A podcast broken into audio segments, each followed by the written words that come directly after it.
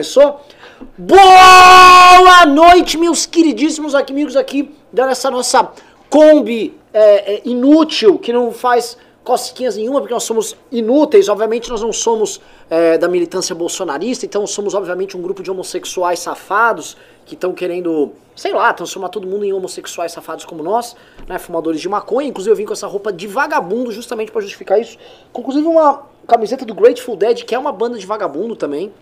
Enfim, estamos aqui nessa vibe aqui de traidor da pátria, sabotadores, para falar com vocês desse novo MBL News, que tem... Olha, o, Fred, já muda esse título. Lixo no Rock in Rio, a gente fez um vídeo de manhã, foi ruim o vídeo. É Lula malandrão roubou meu coração. Bota aí, vamos falar de Lula malandrão. Lula mal, que o Lula foi malaco, hein? Vai tratar da malaco. Cara, esse é, esse é, esse é esperto pra cacete. Então nós vamos falar disso. Vamos falar do Congresso do MBL, vamos falar Quer ver? Hoje tem tretinhas, ó. Vamos falar da. Senadores atingem 60 a 15 na votação da reforma da Previdência. Bah, é óbvio. Né? E Tabata disse que a guerrinha de poder entre Ciro e petista. Mas eu vou. Eu acho que tá chato a pauta. Eu não vou falar do lixo. Meu dia tá muito mais legal. Fala aí. Ah, o Pedro, não vou posso falar o que o Pedro foi fazer, mas assim. surreal aquela pauta. Mas eu quero falar um negócio aqui. Vamos trocar essa do Rock in Rio chatésima pelo Eduardo Bolsonaro atacando John Lennon. Teve isso? Porra, teve, teve, teve. Nosso embaixador, nosso, nosso sempre Triste. embaixador, Eduardo Bolsonaro, é, deu um show.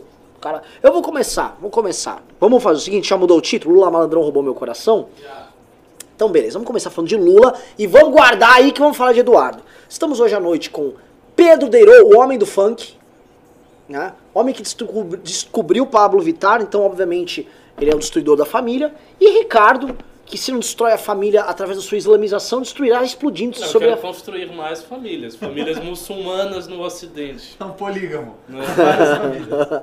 E então, assim... É. Então, vamos lá. Eu vou ler aqui a primeira pauta, que é a do Lula, tá bom, Fredão? E aí eu já vou passar a bola pra galera aqui.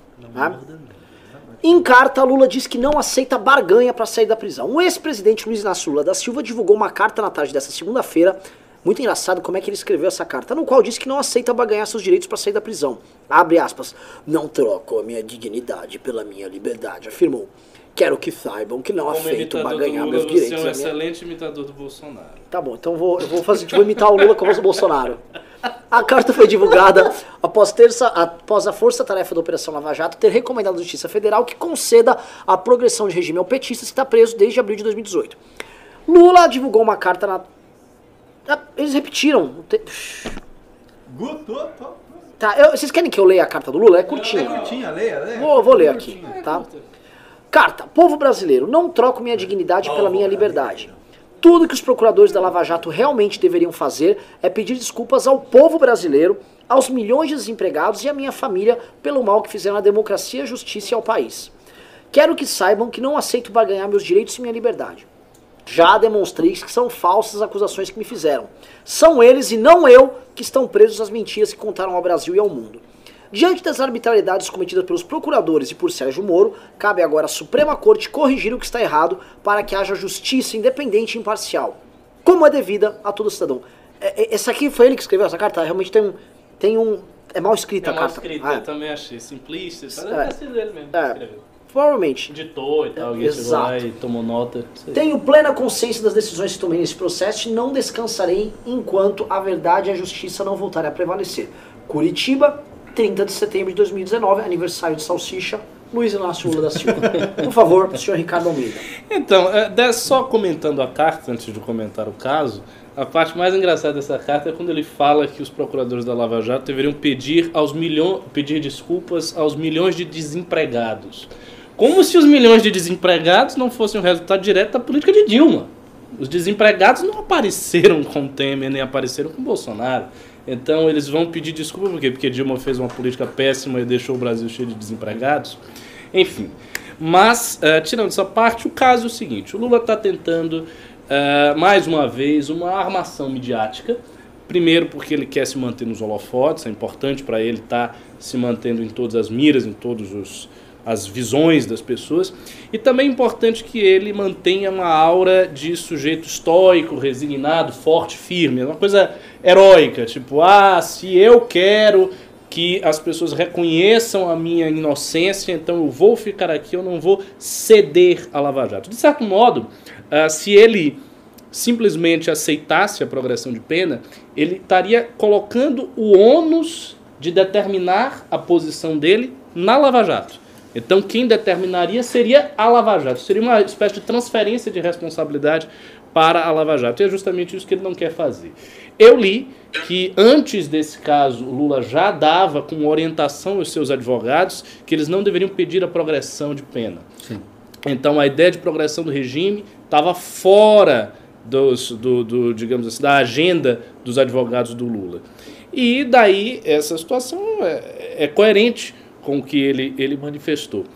É, não obstante isso, eu acho esse gesto, por incrível que pareça, eu acho ineficaz. Não acho que é um gesto muito ineficaz da parte do Muito eficaz por quê? Porque eu não acredito que isso vá mudar nada em termos substantivos, nem do processo dele, porque não tem nenhuma consequência jurídica, nem da própria, é, é, digamos assim, da própria figura política do Lula. Porque as pessoas que votavam no Haddad por conta do Lula, estas pessoas, elas estão fidelizadas ao Lula não por causa desse gesto.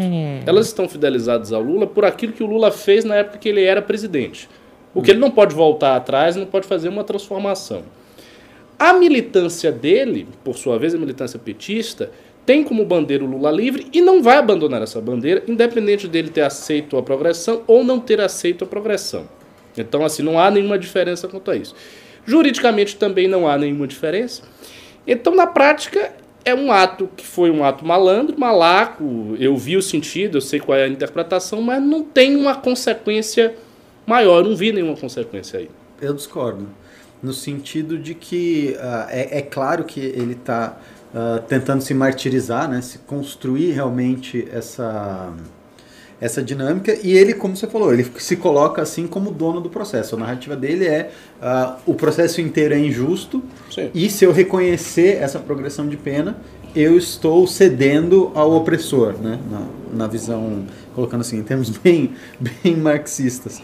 Mas o que ele quer e o que ele está fazendo, além de se manter na mídia, eu acho que ele é vítima do processo que ele mesmo criou. Ele é vítima do símbolo da luta petista também. Eu acho que essa decisão, assim, penso eu, que não é só dele, sabe? Ele, tem, ele está pensando também no partido, no legado, na história, no símbolo, e ele seria o presidente que se acovardou, né? que se submeteu a uma, a uma tortura. Eu acho que eles entendem e têm uma perspectiva histórica de que é muito mais poderoso ele conduzir o processo dessa maneira, isso é uma coisa. E tem uma segunda coisa também, que o Lula está prestes a ser condenado por um segundo processo. Ele pode e, ser preso de novo. E, esse e aí é o ele, ponto. E aí esse ele é não ponto. quer gerar a, a, plasticidade de ser preso de novo, conduzido de novo, né? Porque uma coisa é assim, uma coisa é Lula é condenado novamente, não, ele já está preso, não acontece nada. Outra coisa é ele está solto na casa dele, daí vai a polícia na casa dele, vai helicóptero, vai imprensa, vai não sei o que, nananã e leva ele de novo, tem toda aquela imagem. Aí para gente que não acompanha, né, muitas vezes as pessoas, principalmente os eleitores do Lula que não acompanham isso, vai ver o Lula na TV algemado de novo, então gera toda uma plasticidade que gera um desgaste. Então eu acho que ele perderia nas duas pontas saindo. Primeiro é. que ele seria um símbolo mais fraco e segundo que ele geraria um, mais um desgaste na imagem. É, e daí e, seria né, um novo isso, processo para falar que não tem prova, para falar que todo mundo está perseguindo de novo, construir uma outra narrativa para justificar. Então eu acho que é por aí. É, esse é um ponto de efetividade, porque agora ele está condenado pelo processo do triplex, triplex do Guarujá. Uhum. E o outro processo é o do sítio de Atibaia. Então, de fato, se isso acontecesse, se ele saísse e ele retornasse à prisão, seria humilhante, seria muito humilhante. A, a, nesse sentido, é efetivo. Eu acho que, fora isso, não é tão efetivo assim. Até porque é, a continuação da, do pleito da defesa vai se dar independentemente dele aceitar a progressão de regime ou não. Uhum. Ou seja, a defesa vai continuar fazendo a defesa que ela já está proposta anteriormente.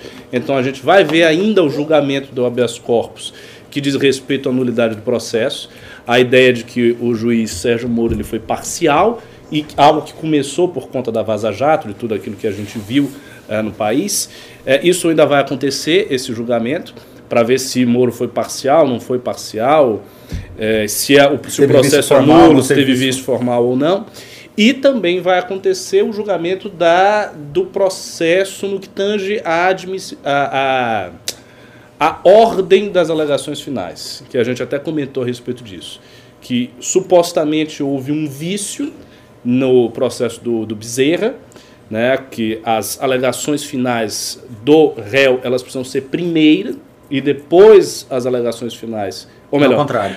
A- as alegações finais do delator precisam Precisa ser primeiro, primeiro depois pro réu do poder réu, se defender segundo caso o réu poder- apresente exatamente. alguma E aparentemente relevante. isso não aconteceu, e aí tem que, se, tem que ver o que é que o STF vai falar a respeito disso, se vai retroagir, né? porque assim, o julgamento do, do Bezerra já foi dado, então já é um ponto fundamentado ali. Aí resta saber se isso vai retroagir, se, a, se essa retroação afetaria o processo do Lula e outros processos, e se, disso se pode extrair nulidade. Estas coisas, que são pleitos da defesa, elas irão prosseguir normalmente. Então, a, a, o pedido da- dos procuradores da Lava Jato não altera em nada essa substância. A única efetividade que você falou é justamente isso, a possibilidade dele sair e ter que retornar de novo para a cadeia. De resto, tirando isso, E é cê- um jogo narrativo, uma Será coisa tem- simbólica e tal. Será que tem ah, precedente? Deve ter, mas eu desconheço. De alguém que realmente quis ficar preso igual ele? Falou, Não, eu quero ficar preso. Por algum motivo que fosse. Tipo, Ah, ah, chegou sua progressão, o cara fala assim, "Ah, eu não quero, gosto daqui, tá bem, tô tranquilo. Você sabe que Dostoiévski, em Crime e Castigo, ele contava que havia, um, um- havia uma. Não era bem uma seita, é- é- era um grupo é, de. de russos, eu vou chamar de seita, né? um grupo espiritualizado russo, que eles faziam o seguinte. Eles eram seguidores Eles- do Olavo também? não, não era não. Eles é, se voluntariavam a assumirem crimes que não cometeram para salvarem as pessoas e daí eles eram presos. Uma coisa muito estranha. Muito, liber- russo. muito, Muito, li- russo. muito libertário, assim, né? Não, Você compra o direito É. do O encarceramento. Raskolnikov, o personagem principal, no fundo ele queria ser preso. Ele queria, ele, ele vai se entregando ao longo do processo. Ele vai se Ele queria a redenção. Isso, exatamente. Ele queria a redenção. Porque ele, ele vai aceitando que ele não era aquele grande homem nietzschiano que podia fazer o que quisesse com a vida dos outros. E o primeiro desmentido à ideia dele é que ele tem que matar a outra mulher. Então, ele, ele mata a primeira velha, que ele detestava, e aí para manter o crime ele tem que matar a outra. Que é uma pessoa que ele gostava, inclusive. Exato. Então, assim, ele não tem controle sobre a situação. Portanto, ele não está na posição de ser um deus ex-machina que está aí controlando tudo. E daí, sim, ele vai aceitando para buscar a redenção. Sim. É, um- é um livro foda, assim. É. Castilho é um livro Verdade. obrigatório. Vamos falar um negócio aqui. Uma coisa que não pode passar desapercebida na carta, que é um detalhe que eu vi aqui, que é. O Ricardo passou por cima, mas eu fiz uma outra interpretação que acho que é bem, bem bacana aqui. Ó. Ele fala o seguinte: tudo que os procuradores da Lava Jato realmente deveriam fazer é pedir desculpas ao povo brasileiro, aos milhões de desempregados e à minha família pelo mal que fizeram à democracia, e à justiça ao país. Ele se mistura com o país, como se o drama dele se prender. Assim, uma coisa é ele falar sobre um argumento político Sim, que genérico. tirar a Dilma, por exemplo, que derrubar o Hum, governo da Dilma, levou a isso. É mentira, é falacioso, mas é um argumento político, vamos dizer, razoável. A prisão dele não tem relação com as políticas econômicas adotadas. O que ele coloca é o seguinte: ele, Lula, é esse Brasil, ele personifica esse Brasil que perdeu. Sim. Mas por que, que eles colocam? Porque, se- Porque, a ele, ideia é- porque dele... ele, ele, o Estado, o povo, é a mesma coisa. Mas tem uma coisa prática, aí, uma coisa prática e simples, que é o seguinte: se ele fosse inocente, ele acha e o PT acha, e existem inclusive indícios razoáveis que poderia isso acontecer, se ele tivesse entrado na disputa eleitoral, ele, não Haddad, ele poderia ganhar. E aí ele dentro da disputa eleitoral, ganhando, Ele- supostamente faria uma política mirabolante que ia recuperar o emprego, recuperar o crescimento, blá blá blá, porque ele fez isso na época, pá. É. Sim, sim. Então essa é ideia. Tipo, me prenderam por razões políticas e porque me prenderam jogaram o país na vala. Nessa vala. Estamos E aqui, ó, você viu o, o nosso chefe de redação aqui mandou um negócio. Manda, manda pro host também, né? Você não tem que mandar pra mim. Eu sou comentarista. Mas ele tá falando que o Deltan deu uma entrevista dizendo que o Lula tem que aceitar sim a pena que foi ah, exigida pela justiça, dizendo assim, tipo, vai Lula, você tem que sair mesmo, tem que andar. É a fa- e, a- e aí o. Ao que parece é mesmo. tem que Não, não é, porque aí você tem uma, uma visão Ah, contraditória que você, você não pode obrigar alguém a aceitar um direito. Não, mas aí que tá. Quando você. Eu, eu tô só especulando, pelo que É. eu li assim rapidamente nas notícias. Eu acho que quando vem a progressão de regime, é, a partir daquele momento que vem a progressão de regime, o lu- o lugar no qual ele está não é mais o direito dele estar ali. Porque a progressão colocou na casa dele. Então ele não tem mais o direito a estar na cela, no lugar que ele está. Então ele tem que sair.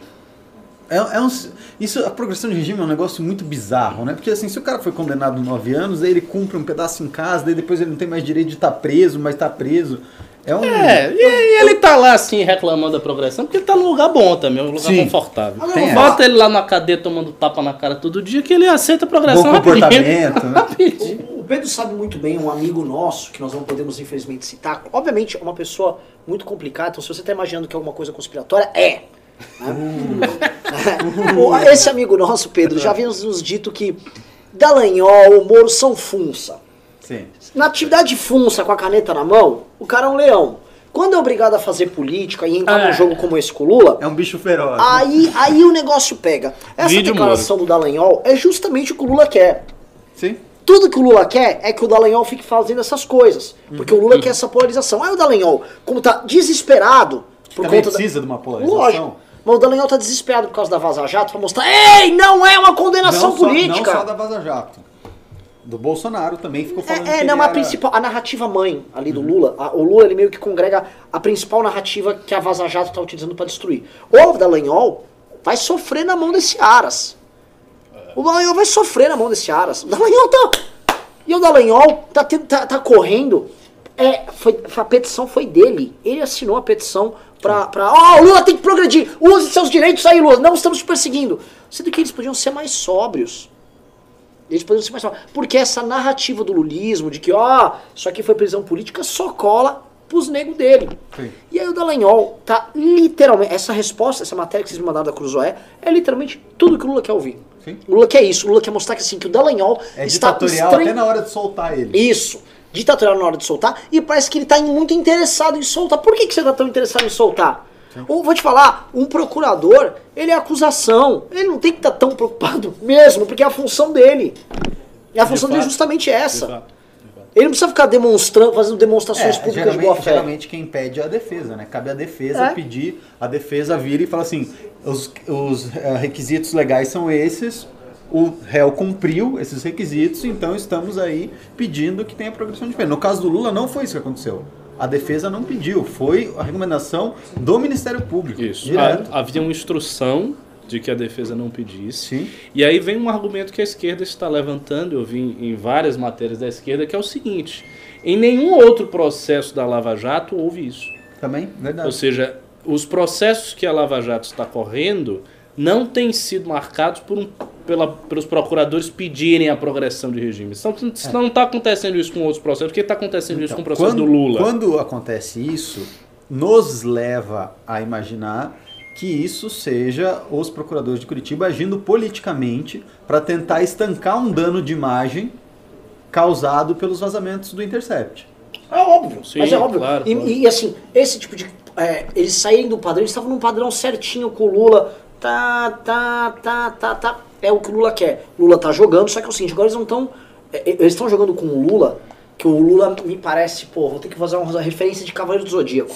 Quando o Ike, enfrentando o Chaka de Virgem, abdicou de todos os sentidos dele, e ele ficou bicho solto, ele só tinha o sétimo sentido. O Lula tá preso, não tem mais nada. Então o Lula falou o seguinte: tô bicho solto. Vou jogar aqui o xadrez 4D. E o Lula tá jogando xadrez 4D, sim. Gostemos ou não. Só que é uma puta de uma manobra. Pro público do Lula, tá? Pra quem é lulista, pra vocês É extraordinário. É extraordinário. Porque o público do Lula tá vendo o seguinte: tá tendo uma briga na esquerda. O Ciro quer virar o dono da esquerda. Ciro, ah, eu quero mandar, quero fazer o que acontecer. Beleza. O Lula vem e fala: meu irmão, eu sou tão inocente, tão inocente, que eu não, eu não aceito esse brinquedinho tão querendo, essa, essa soltura de mentira, esse regalo. Eu quero ser. Eu sou inocente. Eu só vou ficar feliz quando o Moro for preso e quando for demonstrado que eu fui preso sem provas numa condenação política. Isso é brilhante. É que a gente aqui no campo da direita não olha tanto. A gente quer "Ah, o Lula que Lula se foda. Mas vamos olhar no. Vamos pular o muro e olhar no campo do vizinho. É, é. É uma manobra genial. É Como é que vocês veem heróico, isso é- aí? é- não, concordo plenamente. É, é assim, é heróico porque ele está abdicando de sair da cadeia, ainda que a cadeia dele não seja nenhum lugar terrível, ainda assim ele está preso lá. É, acho que são Você 15, está 15 metros quadrados. Acho que É, tem apartamento em lógico. São Paulo que não tem isso. É isso.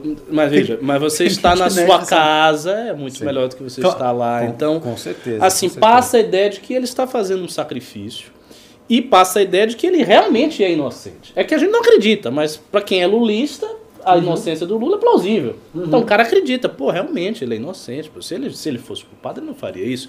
Ele aceitaria a progressão. A pessoa pensa, não, ele, ele E- deve ser um inocente de fato. E aí daí ele, ele agiu desse jeito. Mas é como eu falei, eu ainda acho que é muito assim, tá muito no terreno simbólico. Pode ser que tenha uma- um outro aspecto que me ocorreu agora, que é o seguinte: como a arguição da defesa é pelo impedimento, pela suspeição do Moro, por conta de parcialidade, é, e a parcialidade do Moro tem a ver com as conversas que o Moro travou com os próprios procuradores da Lava Jato. Então é, é uma coisa que você tem aí uma relação, a relação do juiz com o MP. E desta relação eles querem inferir uma parcialidade que, que anularia o processo. O que, que acontece? A Procuradoria, agindo desse jeito, está dando uma sinalização de imparcialidade. Estou aqui cumprindo a lei, a progressão de regime é necessária, ele tem todos os requisitos objetivos da progressão, vamos dar a progressão. Esta pa- imparcialidade ah, da Procuradoria poderia reforçar a noção de que Sérgio Moro foi também imparcial, porque ele estava conversando e agindo junto com a Procuradoria ali. Mas eu acho que se torna parcial a partir do momento que só fizeram com ele. E, nem, e não fizeram com nenhum outro preso da Lava Sim, Jato. lógico, sim, mas É, eu acho pior. eu entendeu? sei, mas eu acho que isso não estava na consciência Sim. da Procuradoria da Sim. Lava Jato, Sim. entendeu? Sim. Sim, olhando por esse ângulo, sim, objetivamente dá para você fazer esse, discernimento. Mas da parte da Procuradoria tem esse aspecto, então da parte do Lula pode ter esse aspecto também. Né? Achar que se o Lula fizer um, um caos em torno disso, criar todo um burburinho, mostrar por A mais B que eles não fizeram isso nos outros processos, que não sei o que, blá, blá, fica bem estabelecida a parcialidade da Lava Jato e, por consequência, a parcialidade do juiz Sérgio Moro. Sim. E, e outra coisa também que eu imagino, né, estou supondo aqui, colocando meu chapéuzinho de alumínio, ah, que se ele está fazendo isso, ele deve estar pensando que ele deve ser solto aí logo mais, um tempo a mais, ah, por outras medidas. Ou se ele acha que o caso dele vai andar no STF, que alguma coisa vai acontecer para ele poder É. estar botando dele na reta assim, desse nível. Nesse Tem nível. duas defesas fortes, né? Sim. Essa defesa da nulidade e a questão da parcialidade são duas coisas Sim. fortes, importantes. O problema do Lula é que ele não tem apenas esse processo. Esse é que é o grande problema dele. Se ele tivesse só este processo, a situação dele estaria bem melhor. Porque aí só tem uma coisa para enfrentar. Só que ele tem mais um e mais um terceiro processo, né, Riso?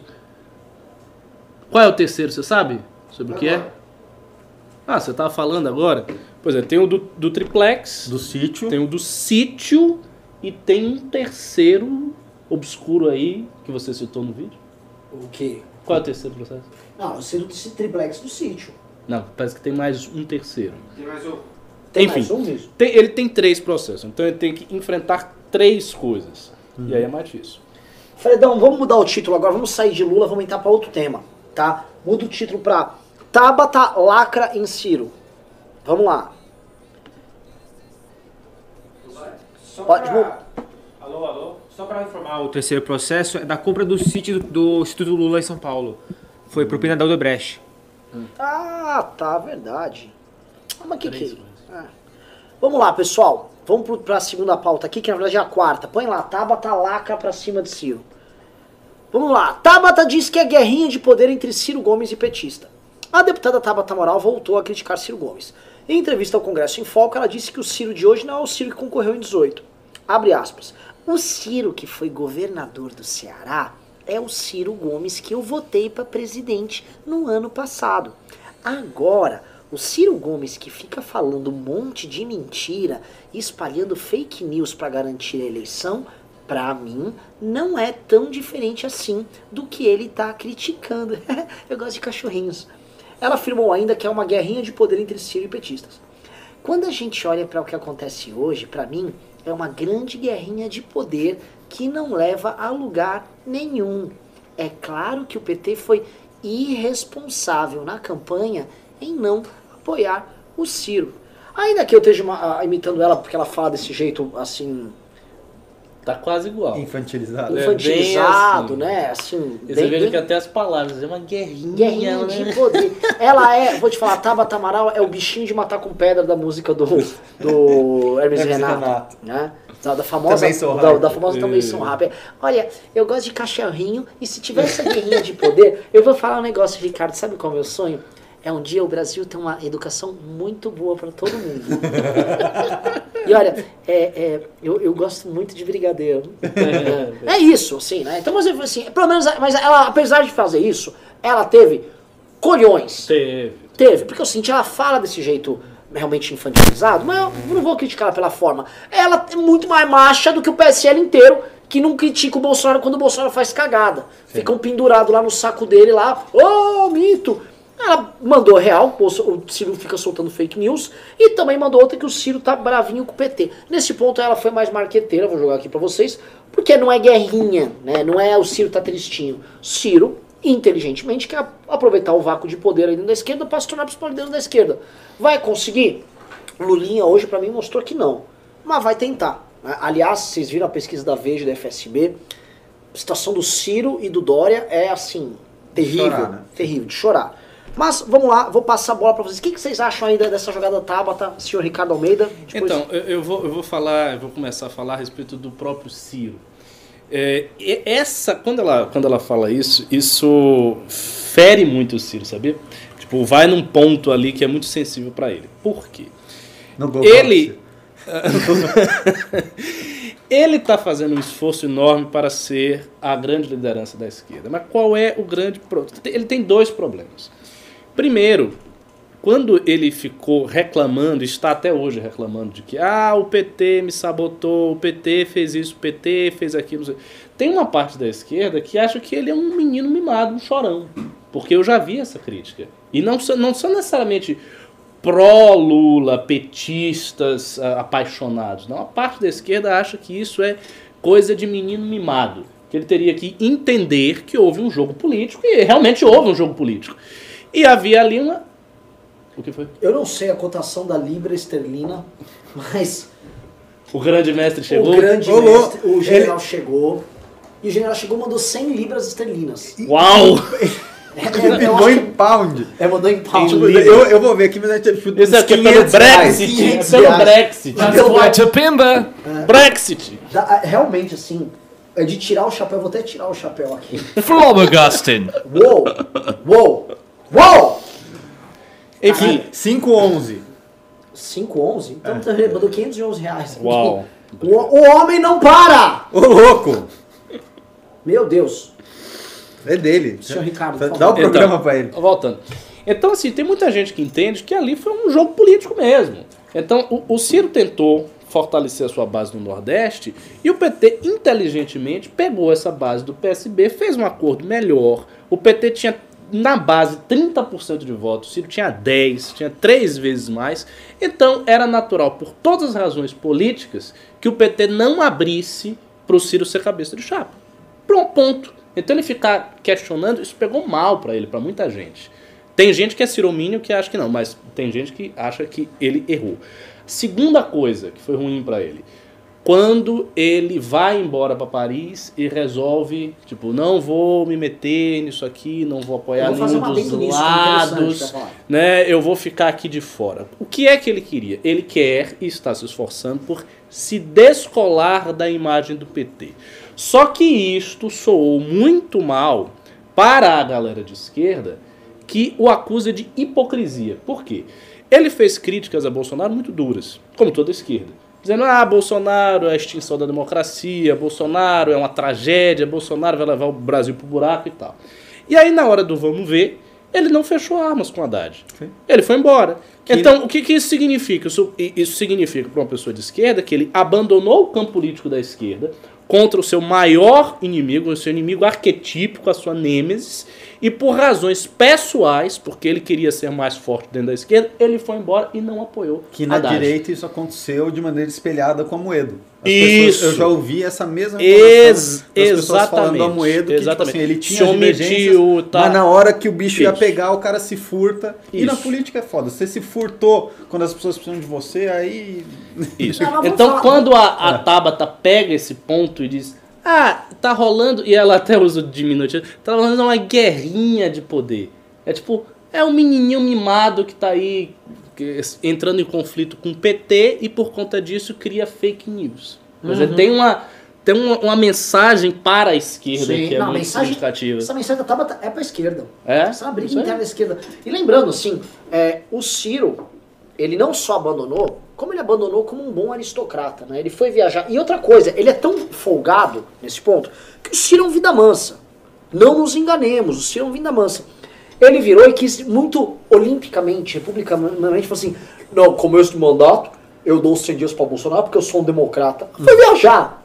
Ah, é porque é um democrata, né, Ciro? Puta de um democrata. Vai lá no Ceará. Eu fui ver a forma como é que trata a oposição no Ceará. Democrata pra caralho. Aí vai falar, não, tô... Mentira, mas eu fui curtir a vida. Mas eu- falar, Ciro. Mas eu acho bom, sabia? Eu acho bom a briga. Eu acho que qualquer iniciativa que tente enfraquecer o PT de dentro e que seja menos ah, radical nos valores de esquerda, porque o Ciro também tem muita coisa de. Não que o Lula não tivesse, mas de conservador em costume, não sei o que ele fala, mas fala da boca pra fora. Você Sim, sabe? isso é Então, é verdade. assim, em termos de bandeira identitária, não é a Nada. dele. Mas economicamente ele, é- ele é mais esquerda Mas do que ele é mais louco. Não, não, ele não é mais esquerda, ele é mais maluco. É diferente. Eu diria que é mais à esquerda mesmo. acha que é mais- é mais estatista, Mais é, estati- tem aquela então- coisa do projeto nacional Então, não, não botaria o. Meirelles na economia, Não, igual o Lula botou, né? Mas eu acho interessante, eu quero que eles se matem. Acho que tem que incentivar, o MBL e a direita tem que incentivar a briguinha, tem que jogar amendoim mesmo, falar briguem mais, briguem mais, É. se matem. Mas ainda é menos agressiva, pelo menos publicamente, do que a briga entre os bolsonaristas e o resto da direita, viu? Essa briga é mais Não, tóxica. É legal, assim. Em briga comparação, for- né? Alan dos Santos, assim, fazendo dossiê dos outros da direita. O, o, o, é assim, uma, a- Não, se bem que o Ciro, ele deve falar, Haddad, você é um viado.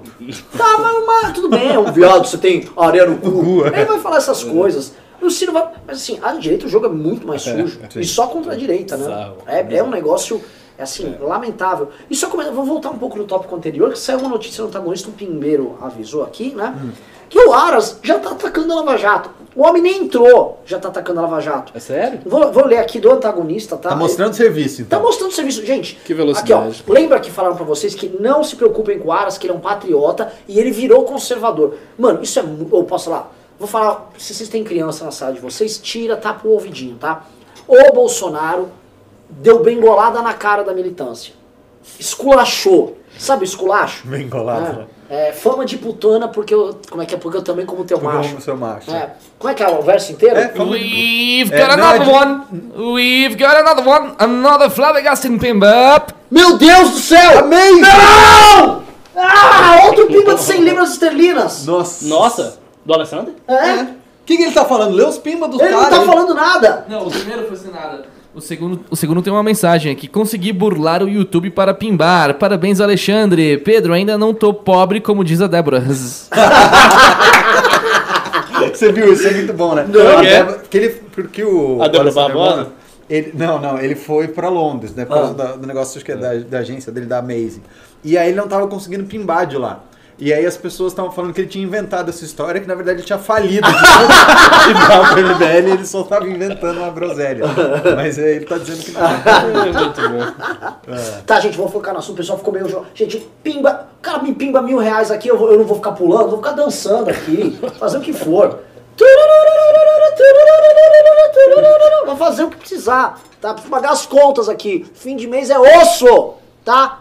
Movimento independente, né? Governo querendo fechar a gente, é frota querendo roubar a marca, é PT me processando, é processo novo, tudo. Você acha o quê?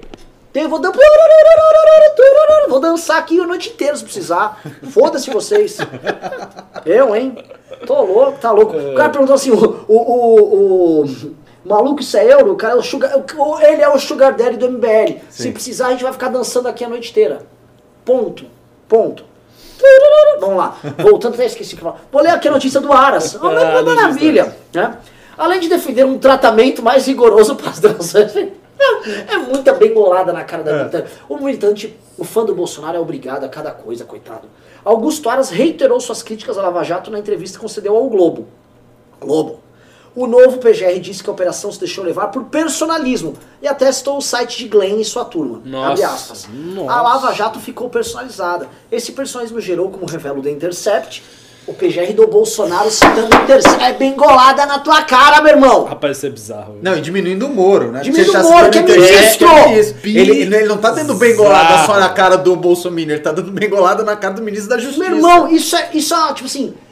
Ei, tem um acordão, seu trouxa! Ele tá passando smegma, Nossa. assim, É, todo mundo. Ele, ainda que contestações à sua idoneidade, projetos de poder estranhos ao MPF e estranhos principalmente para quem tem o dever constitucional de não exercer atividade política. Tá falando que a Lava Jato é política. Pá, pá, pá. Que era aquela crítica que, por exemplo, aparece no documentário. deixa eu só terminar aqui, Ah. deixa eu terminar aqui que você já, manda emenda. Então, o projeto de poder em uma instituição que não deve passar por política partidária, principalmente eleitoral, eleitoral por quê? Se não teve ninguém da Lava Jato que concorreu eleitoralmente, o que, que ele está querendo dizer? Que o próprio Bolsonaro que nomeou ele foi, é, vamos dizer assim, Beneficiado. beneficiado eleitoralmente por isso, e depois deu cargo pro Moro, que é a tese do PT, revela uma disfuncionalidade a ser corrigida. Isso tudo decorre da quebra do dever de impessoalidade, afirma Aras. É tudo o que os inimigos da Jato estão mostrando de ver. Tudo! Tô, eu tô. É a, te- é a tese da Petra, é a tese do Intercept, é a tese do mecanismo. É a tese da aí, defesa do Lula. Muda o título agora. Aras, Arguindo Aras parcialidade humilha- do Moro. Aras humilha Moro. Aras humilha Moro. Isso aqui, ó. Isso aqui é um. Isso Isso, aqui é um. isso é, isso é um torpedo, uma bomba. Isso, isso- isso- eu não tô acreditando no que eu tô vendo. Eu tô vendo ao vivo isso aqui. É, Que, que, que, que cacete é esse, Pedro? Cara, é, é a tese dos caras, como o Ricardo falou, é a tese da defesa Do Lula. do Lula. E aí eu quero saber, sabe o que eu quero saber agora? Cadê a estrelinha que o Bolsonaro perdeu? Que o Marquês de Rabicó falou. Cadê a estrelinha? Era uma estrelinha vermelha que o Aras ganhou, né? Que o Bolsonaro ganhou uma estrelinha vermelha na testa. Rapaz, eu acho que isso vai rodar. viu? Isso Meu vai rodar. Deus, Só acabou de sair? Acabou de sair. Eu, eu acho que isso aí, isto vai rodar na minhosfera demais, porque Mas tem que primeiro, que é um vai fazer, primeiro que vai fazer vídeo sobre isso aí se chama Nando Moura. Ah, Ele Nando já Moura vai vai- fazer Nando logo. Moura- Ó, E vai o aloprar. bumbum guloso do Vai aloprar. Moura? Ele já virou bumbum guloso oficial? Não, não, não? o Não, Nando Moura é mais um dos gays aqui com a gente.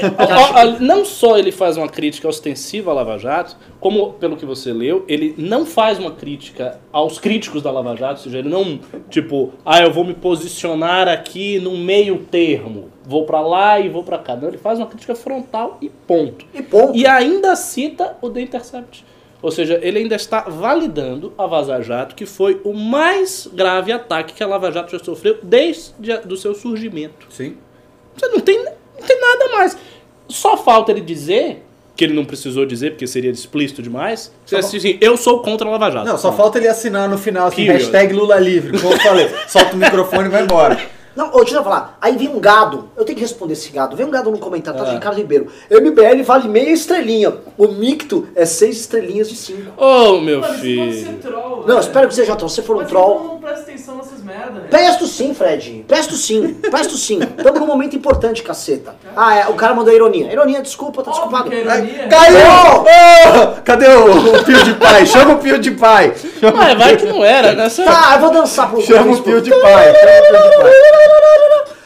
Puta que me pariu. O cara citou o Intercept. Não, é a tese do PT. Ele falou, mas o que é o eleitoral? Vamos ser claro. Gente, a gente não é burro, pô. Pô, a gente passou em vestibular quando era moleque, a gente entende o mínimo de interpretação de texto. Vou ler aqui, tá? Eu quero saber o seguinte, quando a imprensa chegar e começar a confrontar o Moro e o Bolsonaro, o que você acha dessa declaração, presidente? O PGR fez uma declaração, bababá, assim, assim, pã! Eu vou ler Vou falar só esse trecho aqui.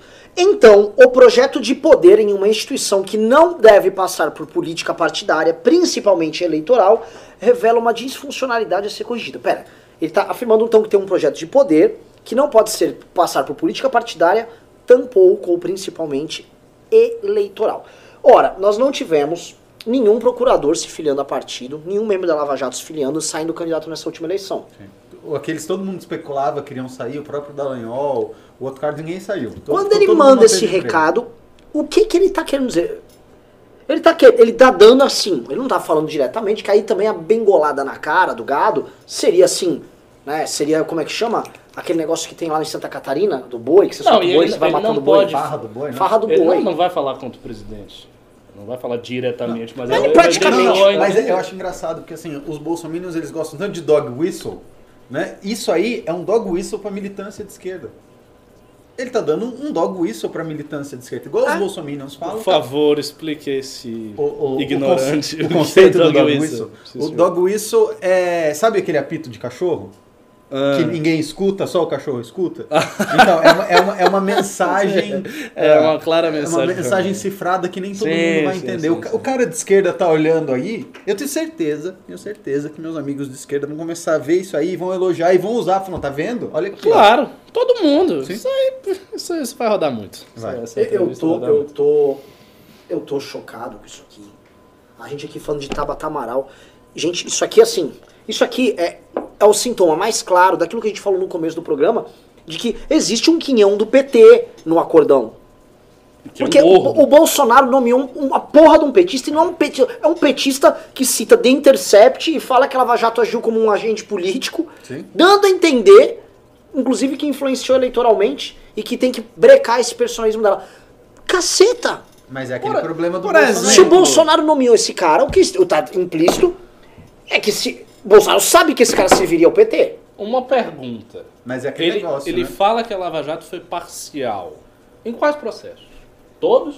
Ah, meu irmão, né? esse é game. Quando você começa a especificar, a coisa vai feder mais ainda. Uhum. Você vai ter que especificar, porque ele pode ser confrontado com essa pergunta. Sim, mas quais foram os processos? Foram todos os processos?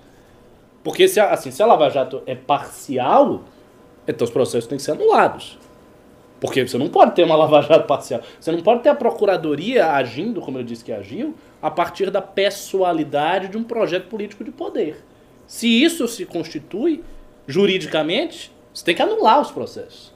É basicamente o que ele está dizendo aí. Sim, Ele só não chegou à explicitude total. eu, eu tô. É eu tô grave. Nossa, horrorizado. Eu, tô- eu fico chocado com o Moro. O Moro, né? Alçado a herói nacional, e de certa forma com razão em algum, em algum certo ponto. É sempre ruim transformar alguém em herói, mas o Moro foi um símbolo no combate à corrupção. Em qualquer país ele teria sido alçado num posto de destaque Gerou com resultado. justiça. Gerou resultado. Agora, o Moro tá inerte. Ontem ele tava compartilhando aquele site de notícia falsa Crítica Nacional. O do site Paulo do Paulo S. O site mais lixo. O Moro tá compartilhando site que assim que a militância mais ralé do bolsonarismo compartilha, dando a entender que a Lava Jato não acabou, que olha só tá rolando coisas e tal. Ô. Ô Moro, você tá se enganando, mas tá querendo enganar as pessoas. Você tinha que ser o primeiro, em nome do legado da porra da Lava Jato, a tá denunciando essa merda, a denunciar esse aras. Toma vergonha na cara, Moro. É, é pior, o Moro deixou o Bolsonaro e toda a bolsosfera falar do Dallagnol, falar absurdos do Dallagnol, não fez nada. Nada. O Moro, o Moro tá sendo um frouxo de marca maior. De novo, parafraseando aquele amigo nosso lá. Funça. Funça. O Funça tirou a canetinha da mão dele, põe no mundo real, da política, no Tá setor privado. perdido. O Funça tá ferrado. O que, que o Moro tá fazendo? Exi- Existe, né, ah, pessoas que defendem o Moro, que estão dizendo que ele está sacrificando tudo isso e fazendo tudo isso em nome de um projeto maior, porque ele acha que ele pode fazer uma grande diferença, mas assim, eu não tô vendo a agenda dele avançar. Não vai avançar. Alguém acha que o pacote anticrime nesse acordão vai avançar? Pois é, então. Não Até porque todo mundo tem sua parte. Você acha que o Maia e o Alcolumbre vão, vão descumprir essa parte do acordo deles? Pois é. E depois a porra do MBL leva a fama. Ai, o MBL tá com uma... Quem tá com uma... É um mito, caralho.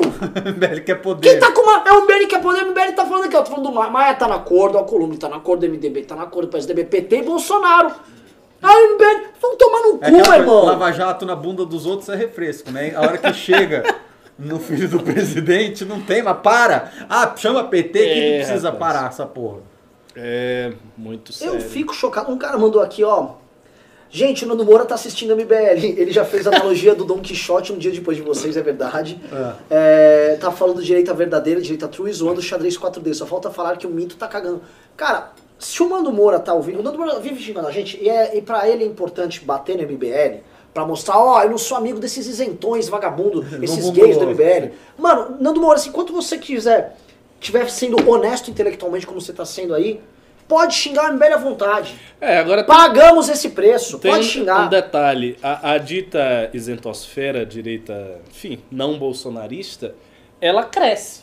Então cada vez mais tem pessoas dentro. Porque o bolsonarismo ele tem uma dinâmica própria de isolamento, de retirar. Sim. Muitas pessoas que hoje detestam o Bolsonaro, um certo tempo atrás, é, estavam juntas com o Bolsonaro. O pessoal não, não nasceu desgostando, nasceu sendo crítico ao presidente. Não, e também, pô. Então, o- o- qualquer o coisa pode acontecer. Mas, assim, olha o que o presidente tá fazendo. Não, não é sem motivo, não, não é só. Não, não é uma sem coisa motivo. assim, não, uma coisa é. Você tem aquelas pessoas que desgostam por causa das brigas internas, porque foram perseguidas e porque não sei o quê. Agora, mediante é isso que o presidente tá fazendo, o Bolsonaro foi eleito pelas pessoas porque as pessoas achavam que ele ia botar pra fuder. É. O cara votou no Bolsonaro, o cara lacrou o 17, não imitou o 17, não, o cara imitou com a arma, enfiava a arma, assim que ele achava, é, o Bolsonaro vai matar todo mundo, vai fechar aquela porra. Fuzilar a petralhada. É, sabe- Ima- sabe- imagina a frustração do cara em ver isso acontecendo agora. São- Não, e outra coisa, e aí eu tô vendo assim, Acho que né? é por isso que eles ficam em negação, tipo assim, ah não, o mito tem o xadrez 4D, porque é um, é um negócio muito dissonante. Aí eu fico vendo o, o- a Ana Raio e o Zé Trovão. Vocês, já, vocês lembram de Ana Raio e Zé Trovão? Da novela? A novela da Manchete. Os caras montavam no boi, faziam o diabo com o boi. Os É. reis do rodeio. Ana Raio e Zé Trovão. Ana Raio e Zé Trovão é o termo que eu dou pro Alan dos Santos, pra esses caras. É o cara, mano, que doma o gado. Esses caras estão lá, montados no gado, né? Uns 8 segundos, pulando, tal, tal, tal, tal. Falando o seguinte, ah, vocês querem ficar falando dessas picuinhas, né? Enquanto o Brasil tá crescendo, olha as coisas boas. Ô, meu irmão, a gente defende todas essas coisas boas, antes mesmo do Bolsonaro defender essas coisas. Sim. A gente defendia o Tarcísio e as PPPs na época que o Bito ficava, ei, toma cuidado com isso aí, pô. Reforma da Previdência, não vamos fazer isso aí. Aí, agora, defendemos esses caras antes de vocês, não enche o culhão, mano. E lembrando que o Brasil não tá crescendo. É, não tá, vai crescer 0,8 esse ano. É igual. Agora, isso vai ser de. Isso aí, essa declaração vai dar trabalho pro Alan dos Santos, essa galera conseguir explicar. Vai ser difícil. Tipo, o, o, o Aras, ele agiu dessa maneira. Não só contra o Moro, até contra o próprio Bolsonaro, porque ele colocou uma dificuldade narrativa gigantesca nos Total. ombros do Bolsonaro, que é o seguinte: explique porque você me colocou, e assim que você me colocou, eu disse isso. Mas sabe o que, que me assusta, Ricardo? Que o Aras me parece ser um cara, assim. Ele tá cagando pro Bolsonaro em Claro. todos os sentidos. Ele tá garantido agora, uma- a- a- eu lembro que quando começou a nomeação do Aras, ninguém acreditava, né? Aí veio correndo a Carla Zambelli, uma mulher assim, muito verdadeira. E ela virou e cautou e falou assim: Não, gente, tem uma carta conservadora. E aí o gado foi levado a crer que ela era. que ele era conservador. né? Ele é Sim. conservador, né?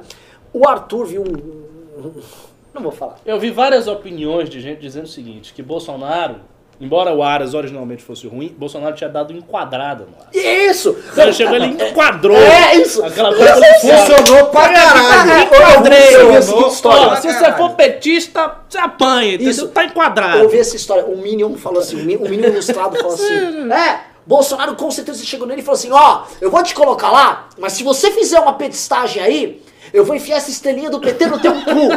Eu imagino o Bolsonaro recebendo o Aras lá, fazendo isso e todo mundo: Ah, nossa, Bolsonaro, você é muito bom. E que tal a hipótese, tipo, eu não vou nomear o Aras? Por que, que será que ele precisa nomear um petista? Foi um lugar que ele não consegue tirar, né?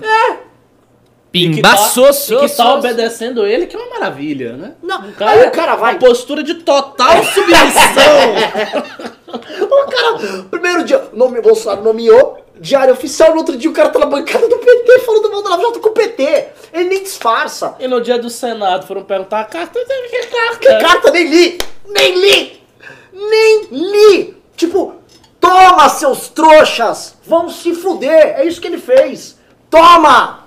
Toma, otário! Gado! É isso que esse cara fez! Esse cara fez isso! Toma! E aí, mas vai ter gente defendendo. Mas cada vez menos. Ah, meu irmão, ô Pedrão, Cada vez menos. Não, mas, mas, mas dá uma reduzida. Dá uma reduzida. E, e, e a defesa. Veja, essas defesas elas começam a ficar muito. Você tem que pensar, você tem que pensar assim, Renan. Você tá fazendo a, a analogia do gado, mas o gado tá pulando embaixo do Alan dos Santos. Uma hora, uma hora o gado derruba o Alan dos Santos. Que o bicho fica furioso, não é, É, tá. fácil de segurar. Tá difícil, tá difícil. Aperta o saco do gado. Eu vou lhe dizer, pula. eu conheço vários vários apoiadores de Bolsonaro e gente assim, reaça bem clássica, sabe? Hum. Que, tipo, continua apoiando, mas que acha que ele tá fazendo isso, isto aí, tipo, uma merda. O, o Bolsonaro tem. Então já apoia já com grandes reservas. Sim. Sim. O, o Bolsonaro tem grande. Como eu posso dizer assim? ah, tem lastro nas cagadas dele porque tem o fantasma da volta da esquerda. Ele mesmo fica falando: PT volta, PT volta. Mas quem tá botando PT na PGR já é ele. Então, É. assim, o PT já está voltando pelos dedos de Bolsonaro, né? Sim. E vamos lembrar aqui um detalhe que o pessoal, né? Assim, o Bolsonaro, você tem que tratar, você que está nos assistindo, se tivesse um manual de instruções como cuidar de um presidente, trate igual nosso lado, o lado Sabe, sabe, verde e amarelo, tratou o Temer. Ó, esse aqui é um cara encalacrado, cheio de defeito, tá lá tocando umas... Vamos apoiar as reformas que tá andando. E aí, se melhorar um pouquinho, melhorou. E aí a gente vai e aí vê o que faz ali na frente, elege um outro. É isso, por isso tem que tratar assim. Especialmente quando o político não é do lado de lá. A gente tem uma quadrilha do PT do outro lado querendo entrar. Tem. Na época do Temer era a mesma preocupação. Sim, quando pintou Fora Temer, que o sim. Bolsonaro apoiou, o medo era a volta da esquerda. E- você não tinha nenhuma E candidatura. apoiou de maneira irresponsável mesmo, porque na época tinha ainda aquela coisa, né? Das novas eleições. Sim. Ou seja, havia um horizonte de mecanismos E para Lula ter. ainda puxava no páreo. Tá no páreo. Pra praticamente destruir o que havia sido feito no impeachment. Sim. E de fato a postura do Bolsonaro foi péssima. Foi, foi de disso. moleque. Então, porque o que o Bolsonaro queria é o seguinte, ele queria que o circo pegasse fogo pra ele poder pintar como O sistema é uma bosta, É. eu vou aqui e voltar Não, não, o sistema. sistema não é tão ruim assim. Vai, olha o Bolsonaro aí. Tá, Sim, tá- mas na tá época- ca- Tá casadinho, O, discurso. o discurso era esse. Sim. Aí, agora sim, eu, eu, eu, eu, eu olho esse negócio do Aras, é muita falta de respeito com a, com a, quando a gente, gente, os brasileiros, quem saiu na rua, eu, eu saí na, eu fui lá pra Caruaru, eu fui lá pro Nordeste apoiar o cara, rodei, tomei, mano, tomei ovada pra Como é apoiar era? o cara. Cabelo de rato? Cabelo de rato tentou, vocês? tentou matar a gente em Brejão. Tentou, e rodamos lá, fizemos o diabo, divulgamos. Então, porra, fui eleitor do cara, votei nele. Cacete. Ah, é isso? Você me põe um petista na PGR? E é o seguinte, se eu reclamo, eu sou comunista. Você reclama, ah, você é viado, você é como... Que porra é essa? Tá Gra- tudo maluco. Engraçado que eu sou viado e ele é comunista, né? Não é. Você é viado, eu sou comunista. Eu sou comunista. Filha da puta, né? Tá, desculpa. Tá, O cara é foda. tá, tá, tá, tá. Cara, o negócio é o seguinte, a gente fica... Você viu, né? Você viu. O Ricardo tá no lucro, não sobrou nada pra ele. É, graças a Deus. É.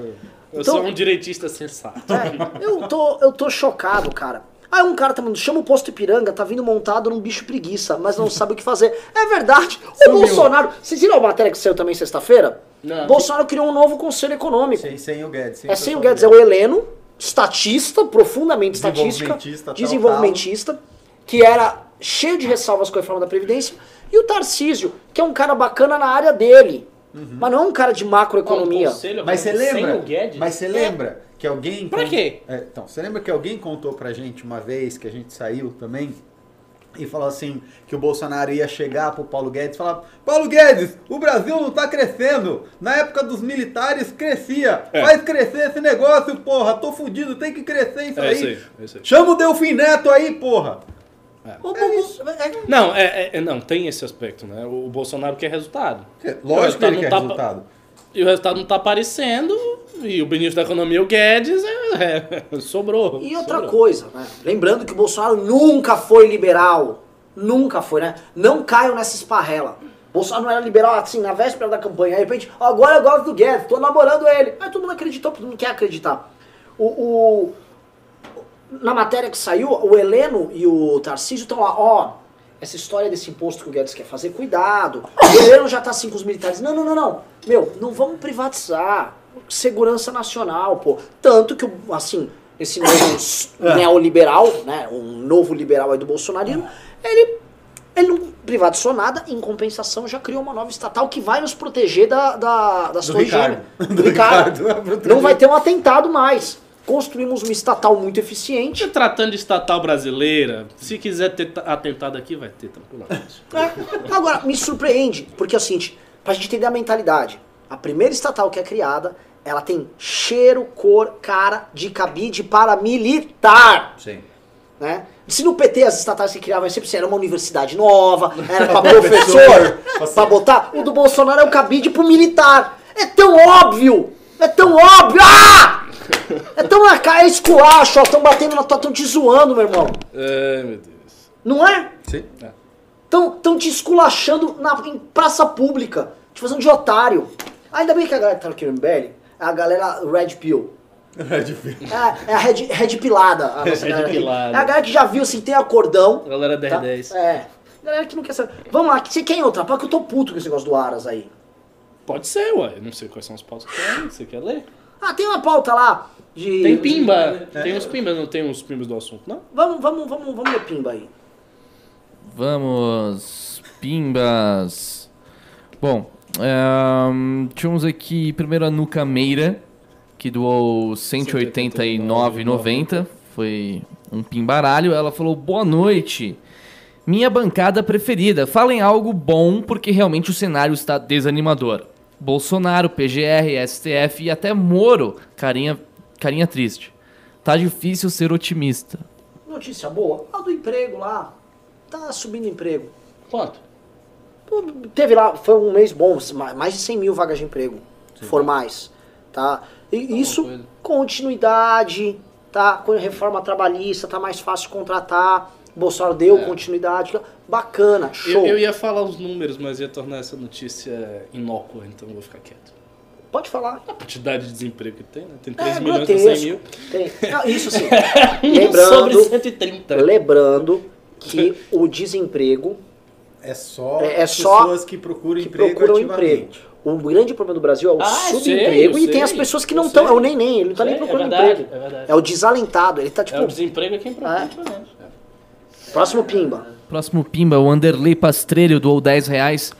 Existem centenas de pessoas envolvidas na Operação Lava Jato. Procuradores, PF, juízes, muitos com poder de decisão. Como que pode ser personalista? Mentes simplórias reduzem tudo à figura de uma pessoa.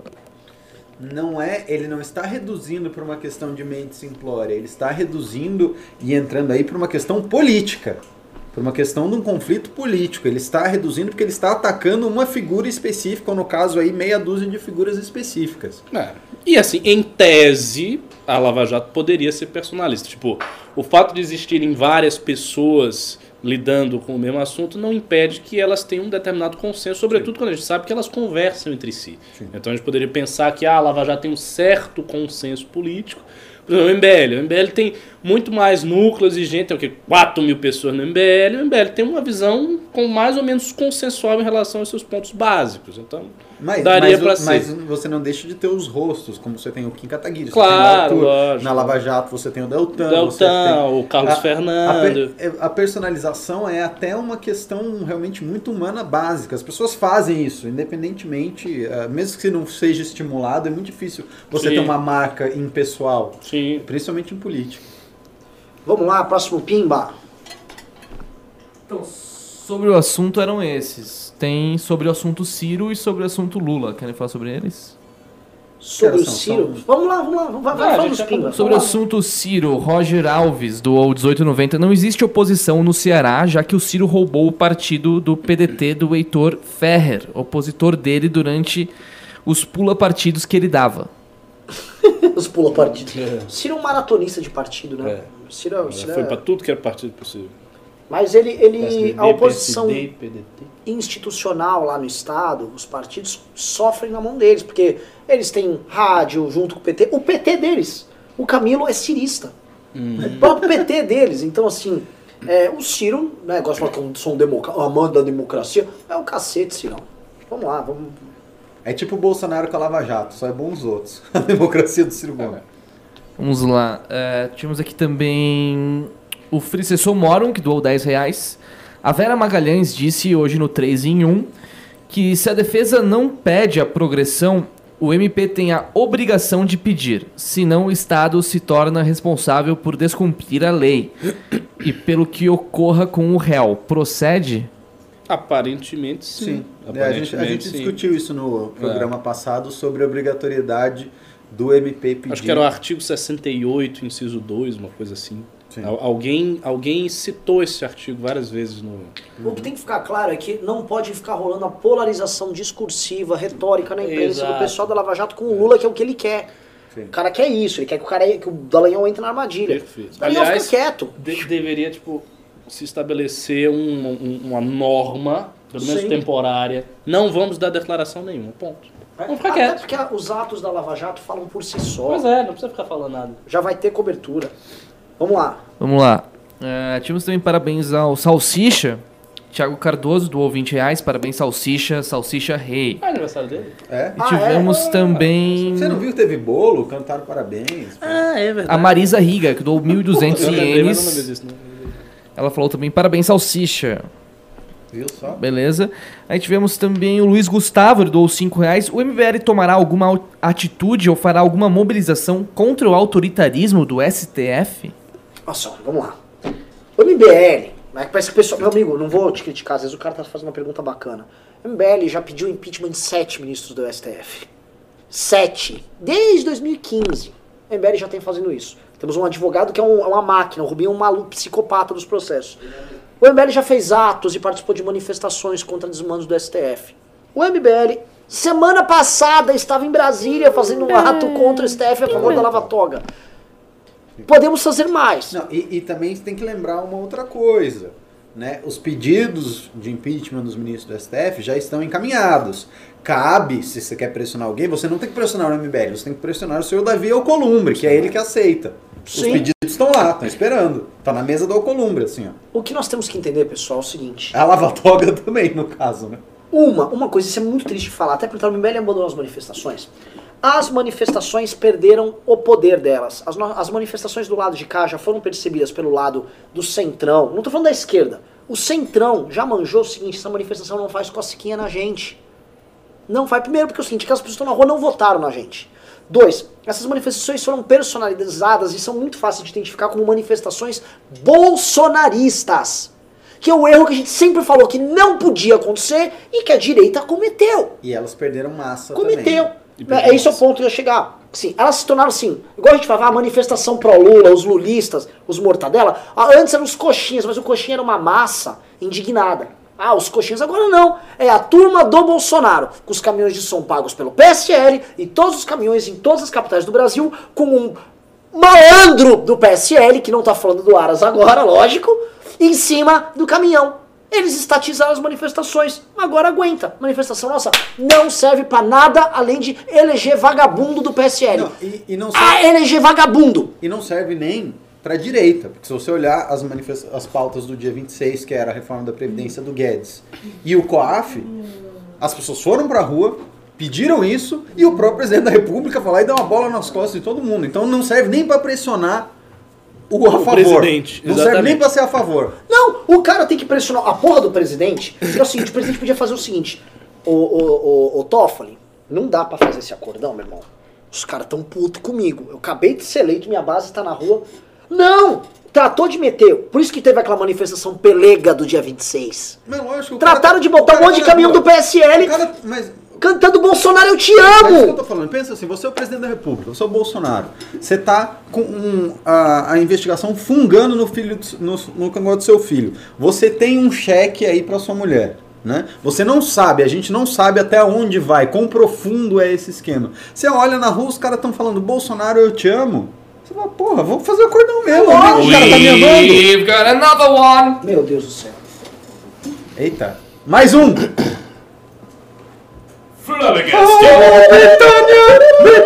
rules the waves. Amazing!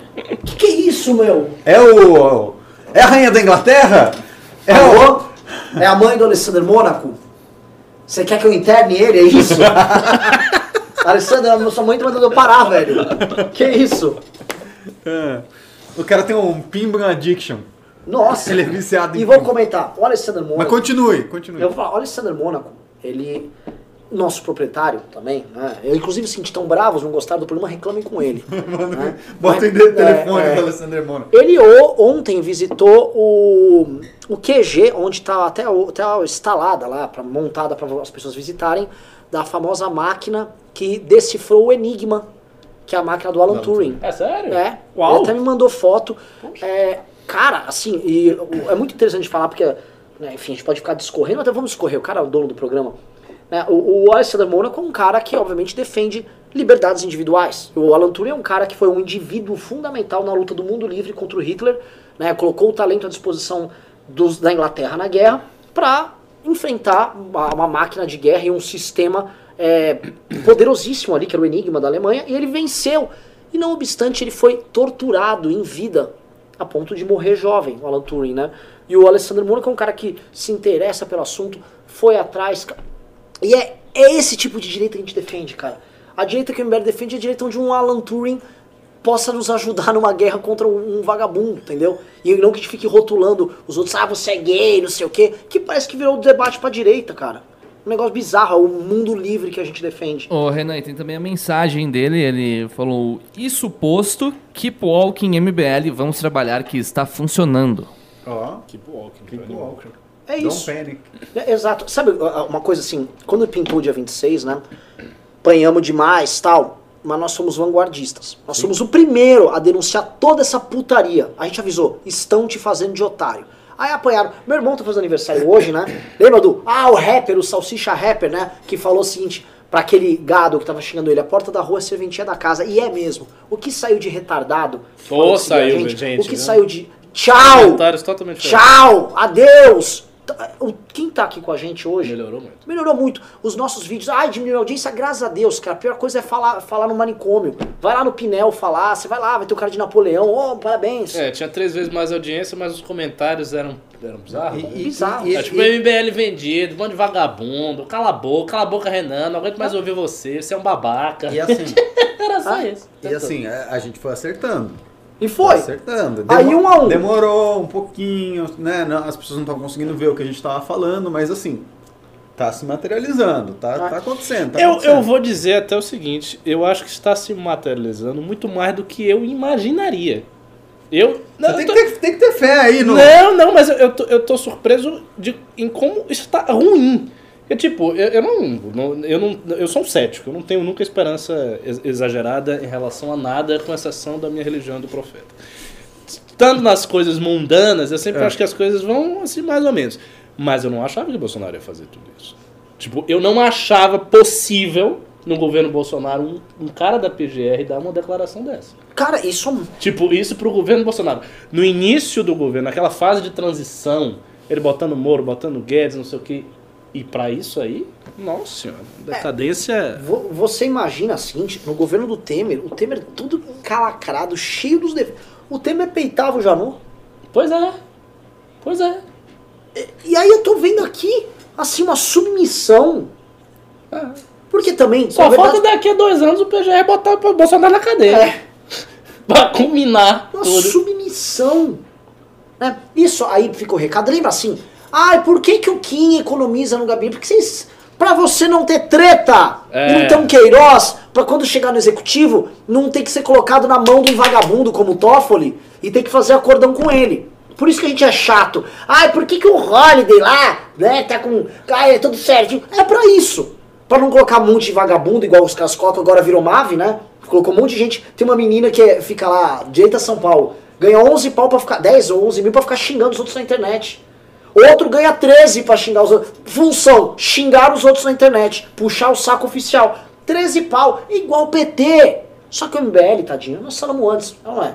Falamos antes, né? Hoje, assim, a gente vê Coppola sendo crítico, a gente até tinha. O Arthur tinha falado, pô, ele é virou o Copano. Né? Não, tem uma época que o Coppola é o Mr. Brightside, né? você é, até- você até o que Nando de Moura bom tá aqui, deixa eu falar. Me dá, me dá uma notícia boa que eu preciso falar.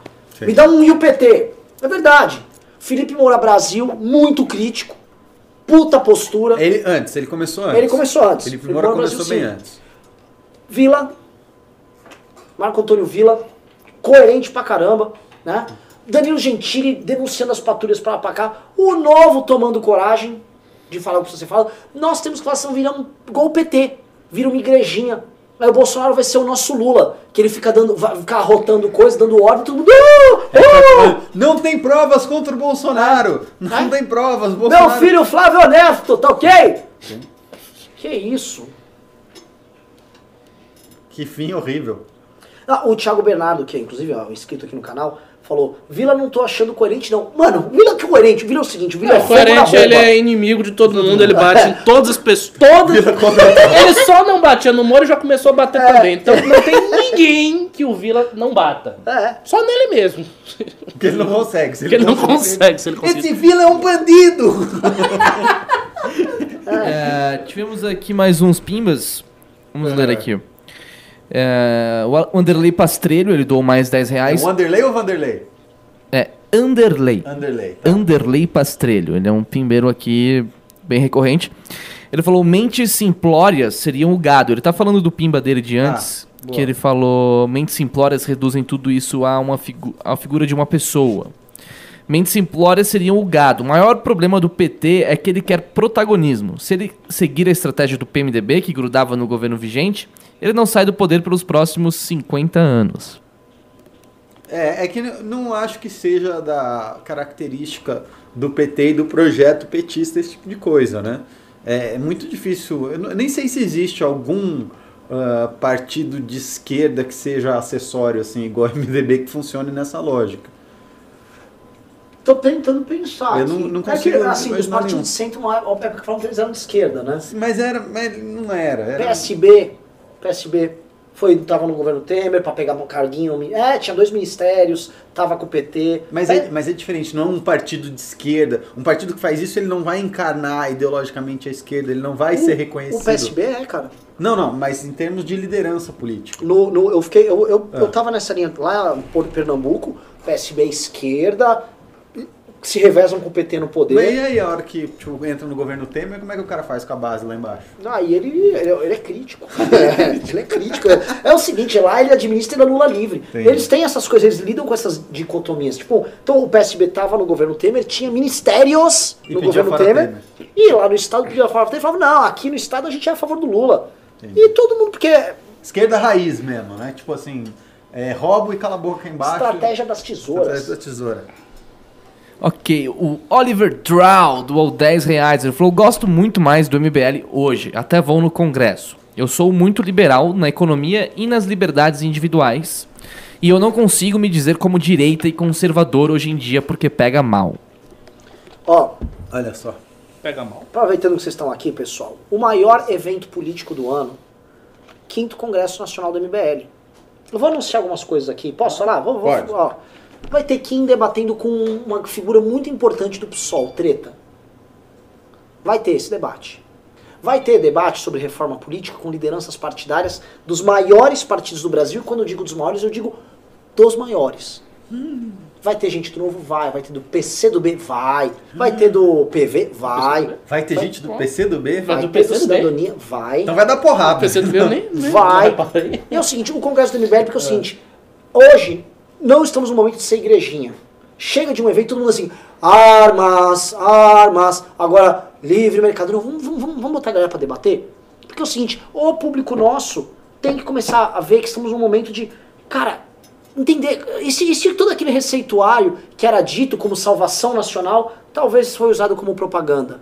Não, e, e não é só isso, Hum? né? Se a gente tá. Se a gente acredita que ah, nosso sistema político é uma bosta e não é representativo, você não vai conseguir fazer uma reforma política só com um pedaço do espectro político. Você precisa combinar com todo Sim. mundo. Senão Então, o painel, vai ter. exato, o painel de reforma política vai ter gente do DEM, do Novo, do PCdoB, do PV, do Cidadania.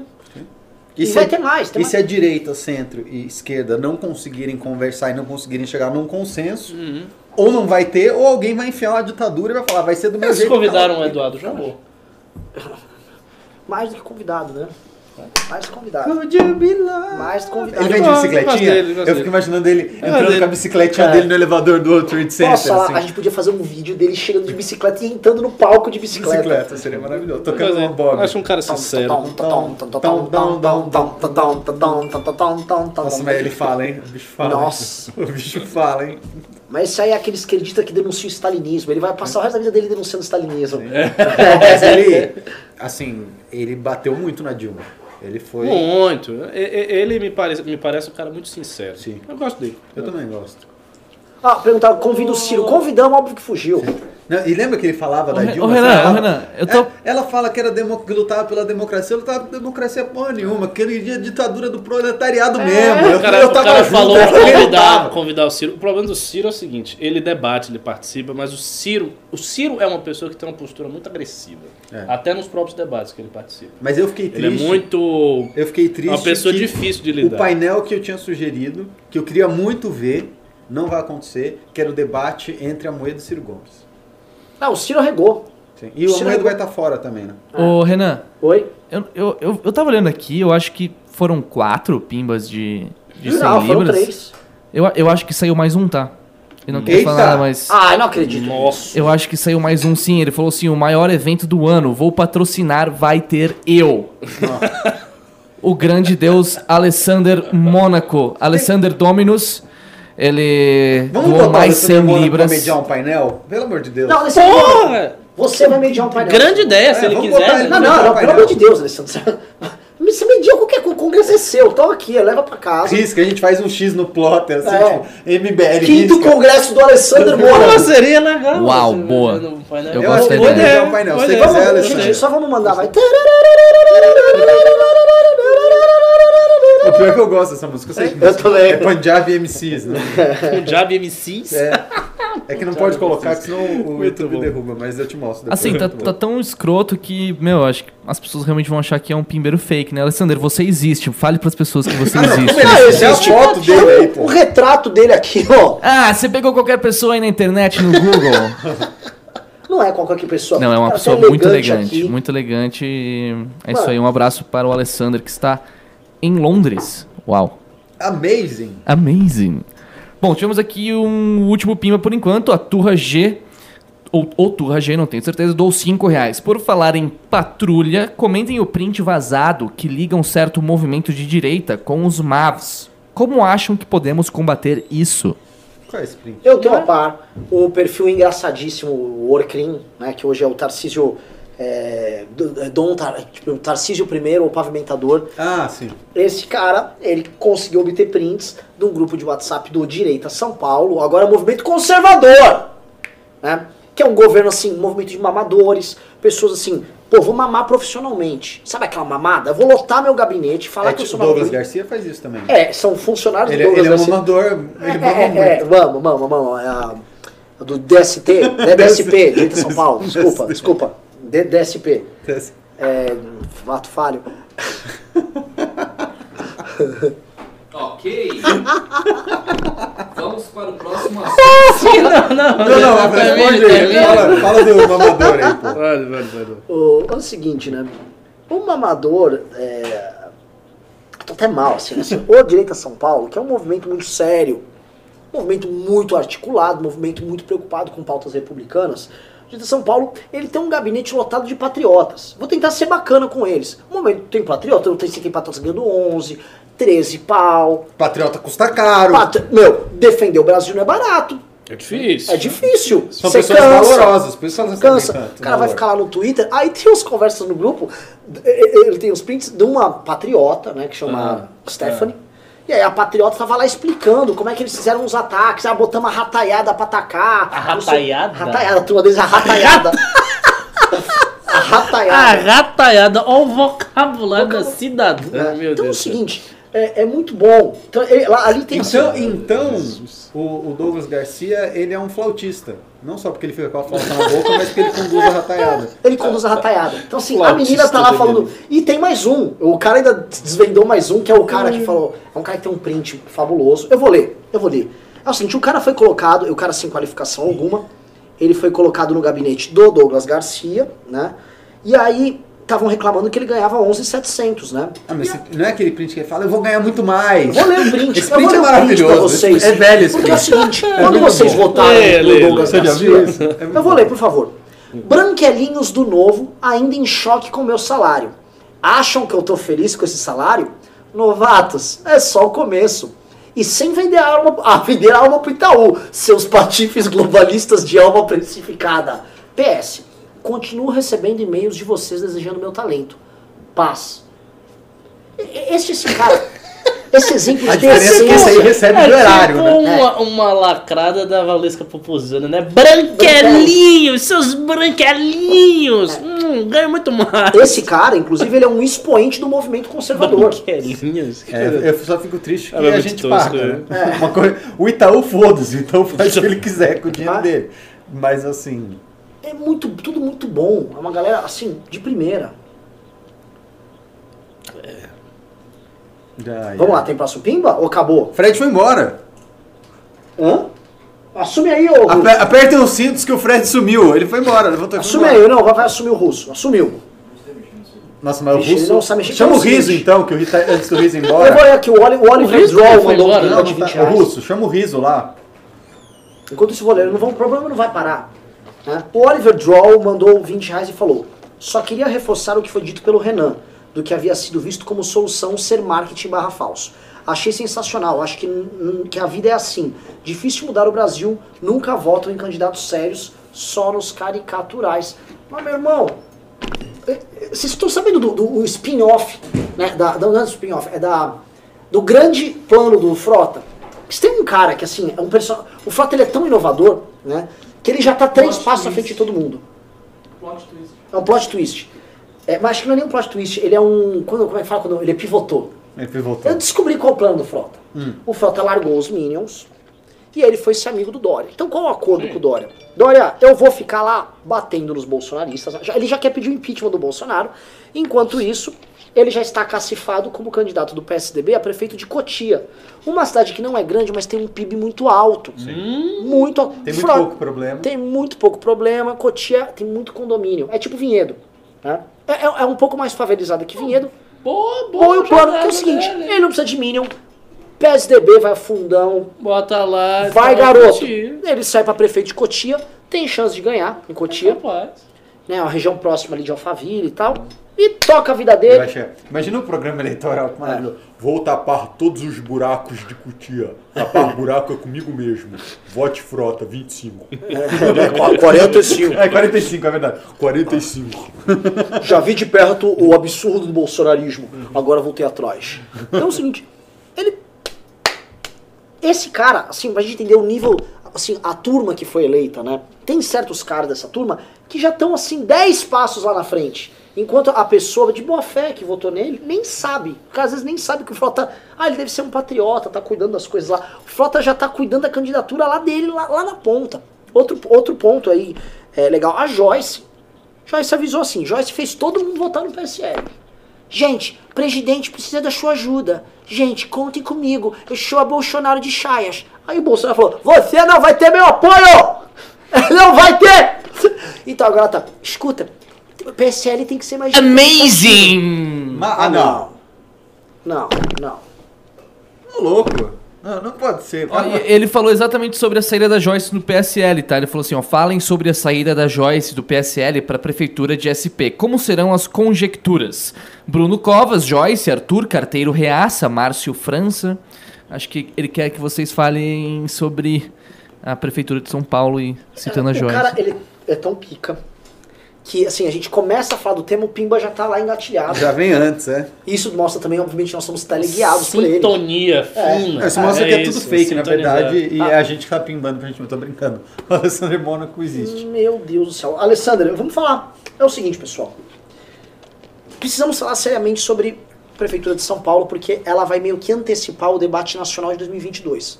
São Paulo tem uma prefeitura importante e tal, mas ela costuma ter uma lógica própria. Nunca a lógica de São Paulo foi tão representativa da lógica nacional. né? Você tem é, um candidato, provavelmente, que vai sair pela, pelo PSL, que não será a Joyce, que será um candidato bolsonarista desta linha do Bolsonaro pós-eleição. que é Hoje tá bem cotada a Carla. e também, E e, também um, E uma- e isso, um deputado estadual muito qualificado, que é o Gil Diniz. É, tem- dois, assim, dois nomes de peso. Sim. Carla Zambelli aqui. Você sabe e que na época das manifestações eu conversei com o Gil Diniz. Porque tipo, ele era só um, um influencer e tal, pediu uma ajuda pra ele. Séculos atrás. Prefeito- Quem diria? prefeito de São Paulo. Prefeito de São Paulo. Isso porque é o seguinte, o, o que, que o Bolsonaro tá fazendo? Ele quer manter só quem é ligado diretamente a ele, quem é leal. Então, Rio de Janeiro, ele tá com um nome importante também, que é o Hélio Negão. Né? Nomes, nomes qualificados.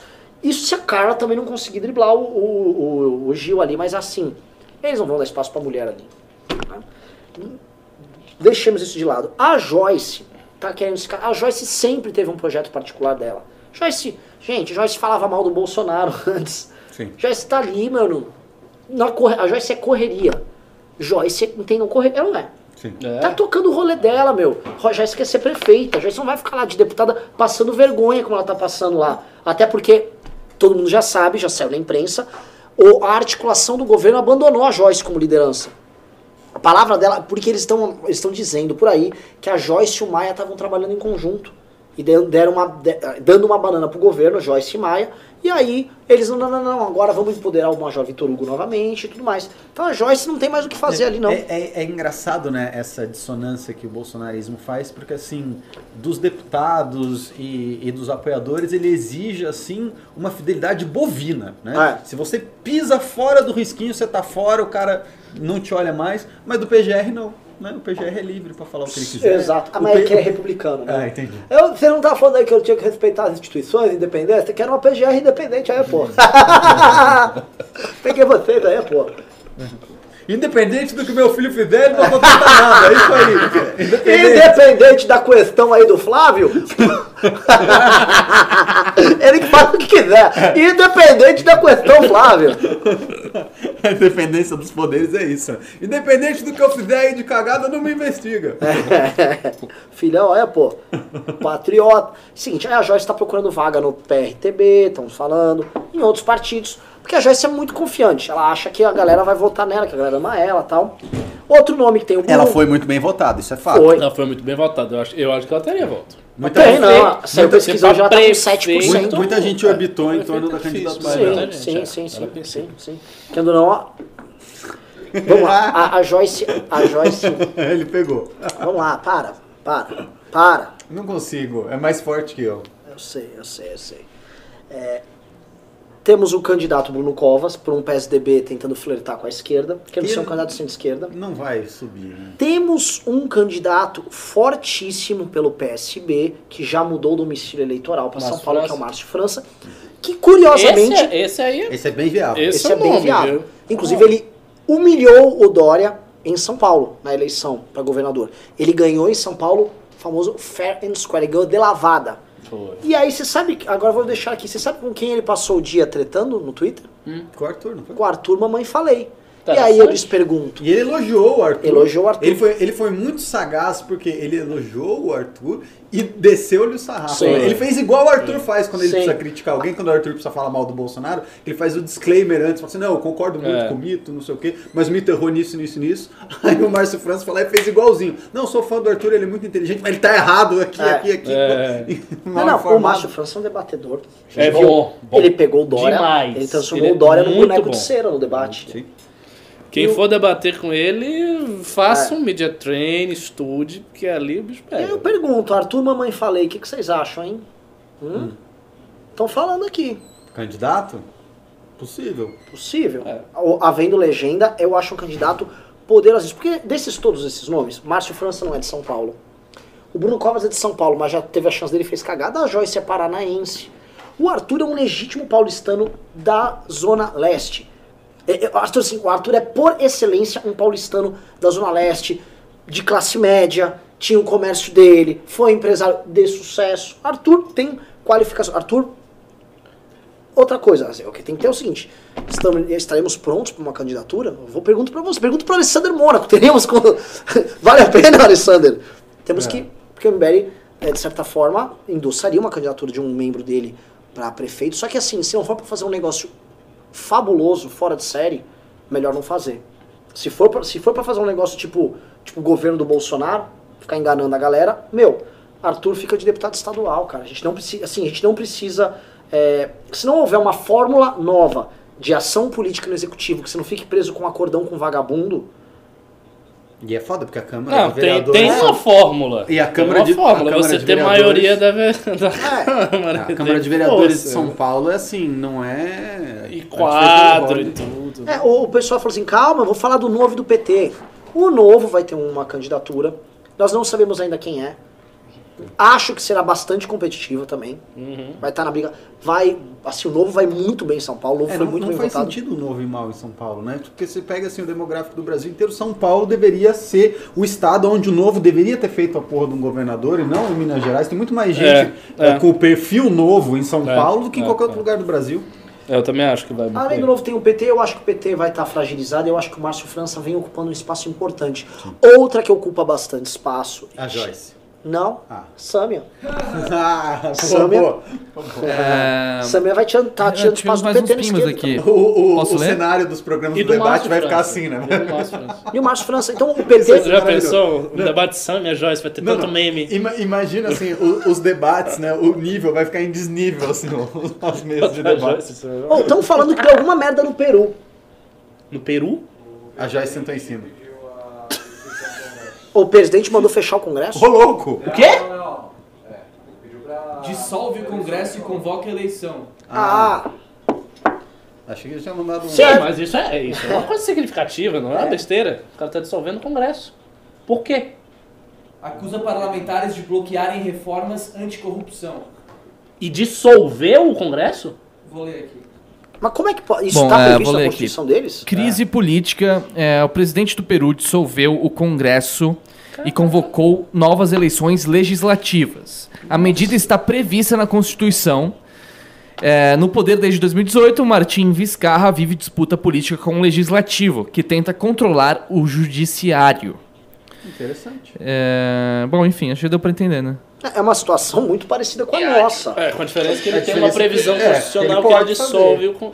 Aliás, que Constituição estranha, né? Uma Constituição que admite a tripartição de poderes com a previsão constitucional do presidente dissolver. Aí o Congresso vai ter que passar. Não faz sentido. É. Ah, como o. Congresso vai votar isso? Não, acho que Não. Porque essa é uma previsão que geralmente é, é monárquica. Monárquica, É, é. O rei É. pode fazer isso. Certos presidente chefes de Estado que não são chefes de governo que têm essa Que prerrogativa. tá, tipo sim. assim, é quase um poder moderador. pô, o na é Espanha pode, na Estranho. Inglaterra. Primeiro-ministro, né? É. Não, não, o primeiro- na Espanha Não? sim, ele derruba o parlamento, o, o rei. o rei. O rei. O rei. O rei não, não, dissolve isso Ah. aí e chama novas eleições. Ele pode fazer isso. E é muito louco, porque o, pa- o país não fica sem chefe de Estado. Ele tem, ele tem um rei. O rei. É, pode ler outros pimbas aqui? Pode? Bom, tivemos aqui hum, o Oliver Drow, que doou mais 20 reais. Ele falou: só queria reforçar o que foi dito pelo Renan, do que a vida havia sido visto como solução, na verdade, ser um marketing falso. Esse já foi Eu lido? já li. Ah, tu Eu já leu esse? Li. É, Gustavo Henrique, então, doou 10 reais. Falem sobre a operação spoofing. Comentem sobre as recentes notícias sobre o hacker Chiclete, que tinha contato com o Vermelho, as milhões na conta e as relações do hacker com Glenn e Manuela. Galera, é o seguinte, é, foi pego uma conversa é, do, do hacker, de um dos hackers com o Glenn. Aquela conversa ainda que mostra ligações muito próximas de um com o outro, não demonstra que o Glenn comprou ele. Que é o que seria o crime, né? Que é o que eu sei que é assim, o crime é, vocês querem pegar o Glenn? Então você tem que fazer o seguinte, o Glenn encomendou essas invasões, o Glenn teve relações junto com eles durante a, invasão, tipo assim, ó, tô invadindo o celular aqui, tem um crime continuado e o Glenn tá participando É que ele ser o mandante. É, o Glenn é o mandante da operação. Porque a partir do momento que você tem o seguinte, você tem a seguinte coisa. Ó, invadiu o celular do Dallagnol. Não, não, vai lá, vai, vai, vai pegando. Se você tem esse conluio ali, você tem um grupo criminoso, você tem uma formação de quadrilha. Não há provas disso até agora. Isso tem que ficar claro, tá? Pode ser que tenha, meu, pode ser que tenha. O do Vivier já tem conversa ali com ele, a Manuela tem. Por enquanto não foi demonstrado nada disso. Eu mesmo não sei, creio que não, que se o Glenn tivesse comprado pós-facto aquele material, também não Mas tem, representaria. mas tem uma coisa interessante aí agora que você falou. É, com o do Vivier, o do Vivier seria como fonte também, né? Porque se o cara não for fonte, ele vira cúmplice. É que o do Vivier, ele supostamente é um jornalista, É. porque ele tem um Então, programa então seria como fonte. Porque assim, acho que se o cara ficar conversando com você e você sabe que ele cometeu um crime, mas sem a questão de ser fonte jornalística, também você poderia enquadrar como cúmplice de alguma maneira. Mas como o do Vivier realmente publicou, falou que estava conversando porque queria publicar, acho que não se aplica. Sim, sim. Então, a, a- a operação, sim, tá pegando os caras, isso é bom saber. É, foi uma falha geral. É, não sei se vocês querem comentar mais alguma coisa disso, mas é, tem muita, assim, a galera tá muito atarantada. Tipo assim, quero pegar o Glenn, quero não sei o quê. tá, vamos ver se tem essas ligações. Havendo essas ligações, cara, o Glenn vai se ferrar. Eu vou lhe dizer, mas eu achei que essa notícia teria uma aclamação maior do que teve. Tipo, a coisa correu, eu não senti esse, essa agonia, esse fuzuê, não. Na, na própria internet. Você Sim. sentiu? Não, também não. Pequeno, né? Uhum. É, bom, tivemos aqui um último pimba. O Oliver Drow doou mais 5 reais. Quase aluguei o AP do Kim quando vim pra São Paulo, mas estava super bagunça. Acabei alugando no prédio em frente. Achei bem legal ele, ele ser eleito, ele merece. Olha só. Que bom. Não, você sabe que é verdade a história porque o apartamento do Kim é Amazônia, mano. É. É Nossa. isso, acabou, Renan. Pô, acabou assim, bem, bem. Pessoal, programa assim, recorde de pimba, talvez? Não É sei. só o Alessandro Mônaco, tava É. inspirado hoje. A Tava com o Alessandra deu um. Deu o quê? Dois mil reais? Ah, deu, deu uma fortuna, né? Ele deu, uma- ele deu uma verdadeira fortuna, eu tô um pouco horrorizado com, com isso aqui. Estou amazing. Horrorizado não, você está deslumbrado. Tô- Amazing. Não, mesmo horrorizado. amazing. Eu estou, eu, eu- eu estou assim, eu estou Amazing. flertando com um Amazing. abismo. né? É um aforismo nietzschiano, É, né? Você olha pro abismo e o abismo olha pra você. É, exato, meu, e olha esse abismo é justamente assim, a, a, a capacidade financeira de, do nosso mecenas, né? Sim. Tipo assim, eu não consigo ver fundo lá. É, não, é, é notável, É. né? Tipo, depois do Jorge Paulo Lema, É. o mais rico do Brasil é o Alessandro Mônaco. E a melhor coisa disso, assim, nós não precisamos então de um Jorge Paulo Lema, nós não precisamos nada disso. Já Tem tem. o Alessandro Mônaco, estamos resolvido. Irmãos Koch e tal, né? Eu sei que assim, tem muitos haters que assistem aqui, eles devem ficar vendo isso e falar, puta que pariu. Os caras têm Alessandro Mônaco, a gente é obrigado a ter que ficar arrumando carguinho lá com o Douglas Garcia. Né? Puta situação. É, meu irmão. É, meu irmão. Além do, do, do Alessandro Mônaco ser muito mais Não, elegante. fala, fala assim, é, branquelos do gabinete do Alessandro Garcia. É. A gente ainda o Alessandro Não, Mônaco vai pimbar muito mais. Entendeu? Branquelos do Branquelinhos. Branquelinhos. É, é foda. Um cara falou assim que o Renan olha para o abismo e o abismo joga dinheiro nele. é, é isso, quer considerações finais aí. Eu ia falar hoje, né, do- no programa, e a gente ia Ah. comentar, mas ficou pra, vai ficar pra amanhã. Né, que então vai ficar velho assunto do, do Eduardo Bolsonaro. Ah, não, Não, fala, vamos comentar, vamos Eduardo. comentar. a Não, gente vamos. encerra é com a isso porque É que o merece. Fred vai ficar, já tá naquele mau humor. o Vitor continua o programa.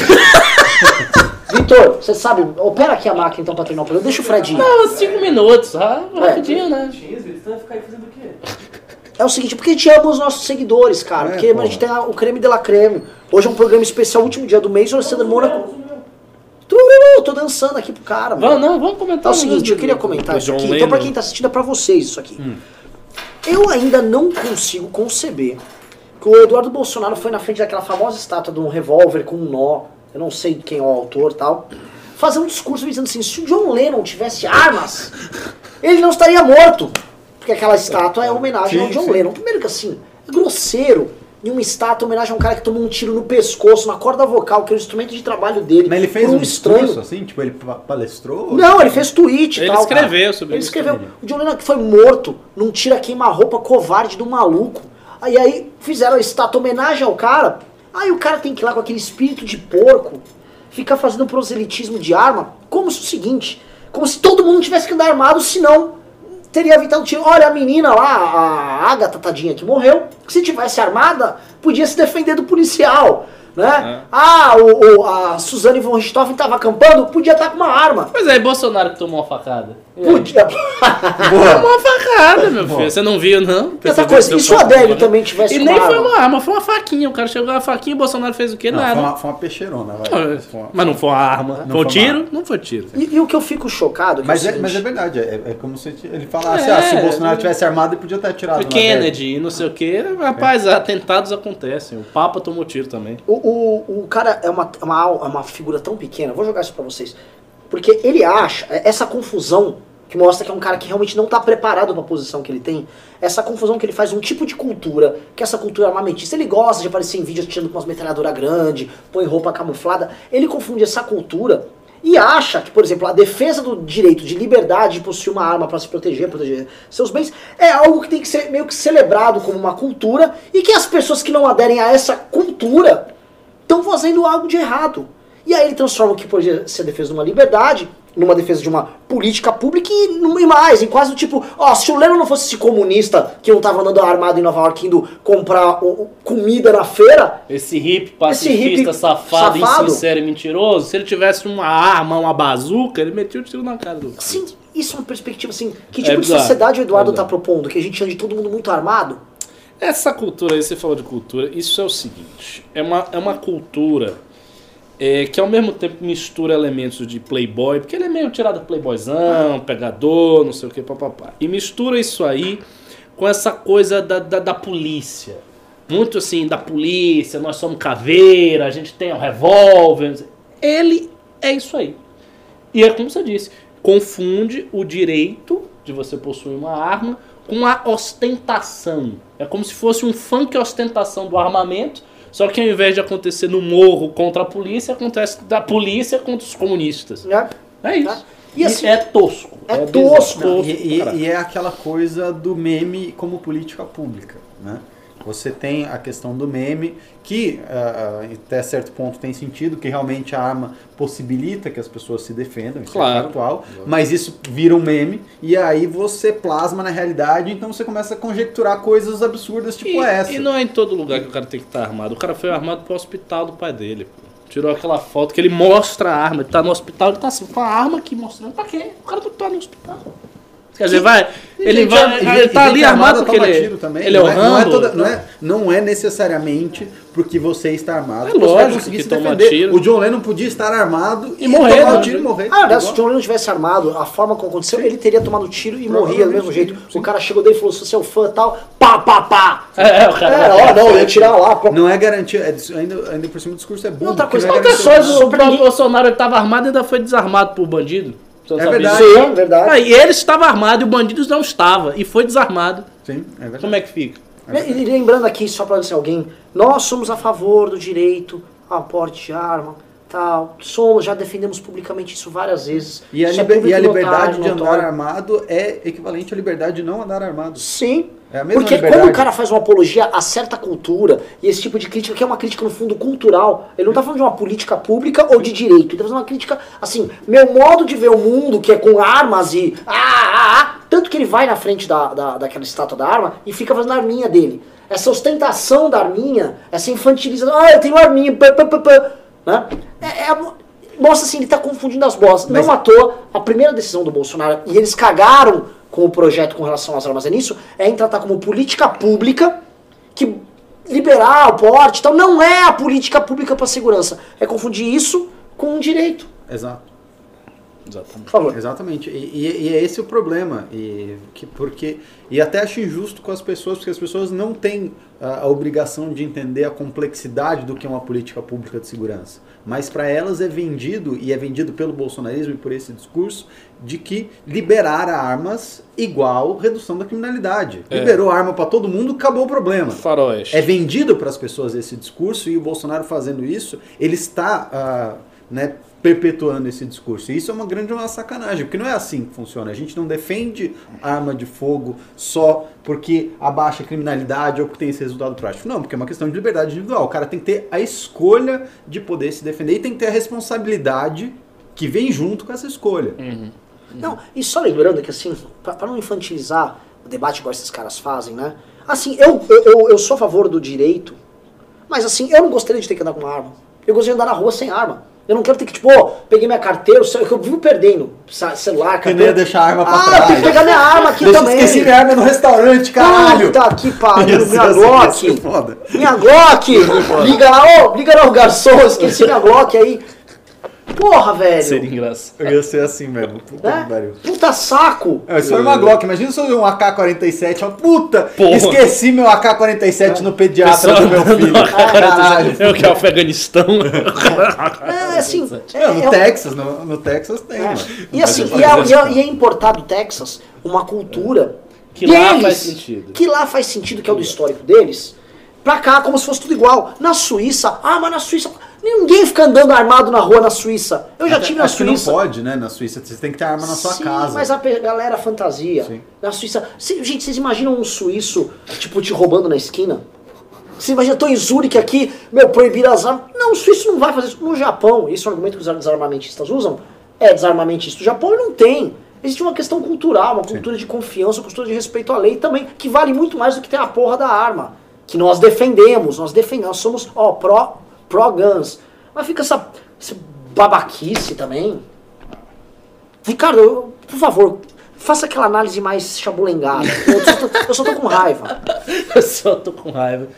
Não, é, basicamente repetiria, trocaria em miúdos aquilo que você falou. De fato, assim, você não pode confundir um direito com um- um- uma, uma cultura. Com uma, e que não é nem uma cultura. Não é nem uma cultura. É um símbolo es- estético. É uma estética da arma. Porque não é nem dizer que ele tem uma cultura do armamento, porque essa cultura não é brasileira. E ele, enquanto brasileiro, ele não está na mesma posição que um texano nos Estados Unidos, cujo pai, avô, bisavô, trisavô Não, sempre tiveram que o usar segundo armas. o segundo e- item da Constituição é o direito de ter arma. é, Ali, ali você até tem uma cultura do armamento. Aqui você não tem uma cultura do armamento, então não dá pra transplantar isso. O que ele tem é uma estética.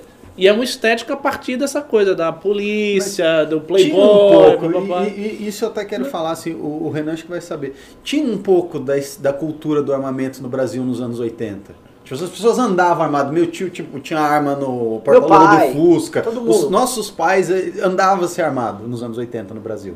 Não, mas. Muita gente andava, sim, sim, andava mas- armado. mas andar teve armado, tudo bem. Existe uma mas cultura, você mas- tinha uma cultura do armamento? Não sei se tinha. Não era igual. Você tinha, assim, a galera fazendo uso de uma liberdade que tava eles. E como É. não tinha liberdade também, tinha arma fria, todo mundo tinha. Era uma zona ali no Brasil que era ca- característica daquela época. Mas não dá pra falar que é uma cultura igual, por exemplo, você tem nos Estados Unidos, tem uma cultura de arma nos Estados Unidos. Sim, você não tinha um NRA brasileiro. É uma, não é, tinha uma, um- co- é, é uma- é- é uma coisa estética e, e também um produto de importação cultural dos Estados Unidos. Porque como eles são assim, subservientes aos Estados Unidos em todos os aspectos, eles também tentam im- importar as coisas dos Estados Unidos. Então, ah, se o americano é assim, ele tem uma bíblia debaixo do braço, uma arma e a Constituição americana, nós vamos ter aqui a Constituição do Brasil, a bíblia e também uma arma. Tem nada a ver, é diferente, faria o sem- país é faria sem outro. a tá? Constituição do, do Brasil. do o Brasil, não, a pode. Constituição do Brasil não é, não O é tão honorável, nem venerável, é nova e tal. É, só de novo fazendo a ressalva pra aqui, pra galera, que um cara já botou assim, é, como assim? não, que o debaixo do. É, É, é e o daí, mínimo. se o cara quiser ostentar liberdade é liberdade, ninguém está Não, ele pode de ostentar. Agora nós somos livres pra falar que ele é um babaca, a forma como ele tá fazendo isso. Porra, a gente deve fazer uma análise aqui, ninguém tá querendo proibir. É, pô, olha, o cara tirar foto no hospital mostrando a arma é uma coisa de idiota. Mesmo se ele tivesse armado, não era pra ele estar mostrando, ele tá no hospital. Por que ele precisa ficar mostrando a arma no hospital? Ele fica quieto e faz a foto. Aliás, o negócio de foto você mostrando arma é- é- já- é feio, eu acho. A não ser que você esteja no stand de Você tá tiro. atraindo a sua cultura.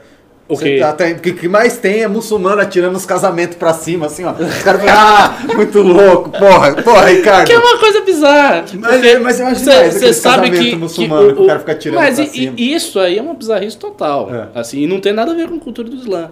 O- os maiores soldados e generais do Islã eram pessoas muito suaves. Esse negócio das pessoas acharem que um cara valente, um cara corajoso, é um cara que ostenta a valentia. Tipo, ó, sou corajoso aqui. Entendeu? O negócio aqui comigo é o seguinte, eu falo grosso.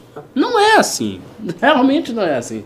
Tem pessoas que são letais, grandes generais. Por exemplo, o, um parente do rei Abdullah da Jordânia, que foi um cara que tomou só no corpo dele 11 tiros. Né? Você entrevista dele, você precisa ver. Um lorde, o cara fala manso, fala baixo. É parece tomou um tiro na corda um herói- vocal. né?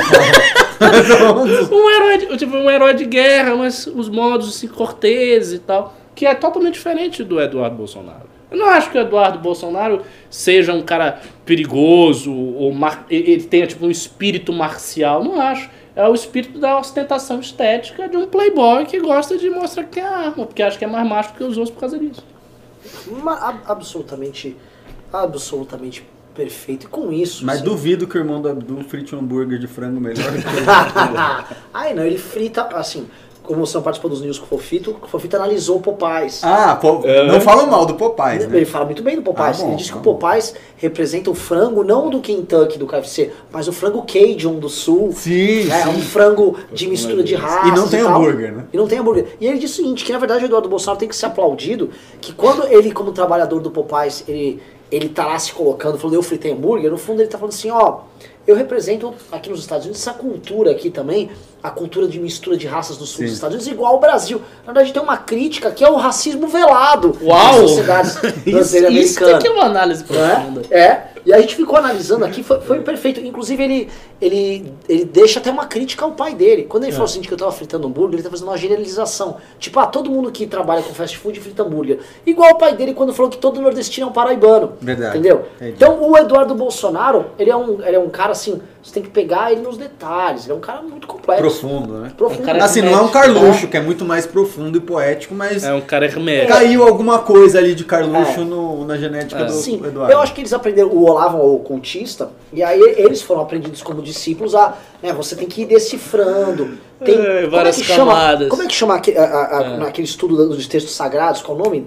Exegese. Exegese, né? Você tem que fazer exegese. exegese do, do Eduardo Bolsonaro. Tanto que eu tô sabendo que montaram um gabinete agora de 50 pessoas em Brasília. Eu vi. E esse, provavelmente esse gabinete. ser com você, é, né? Eu acho que eles são glosadores de tweet do Carluxo. Né? O Carluxo solta um tweet. Ah, tem o gabinete da Secom? o É um novo, não é o gabinete do ódio, é um novo gabinete com 50 pessoas que ficam olhando as fake news contra o Bolsonaro. Claro. Todos ganhando muito bem, provavelmente.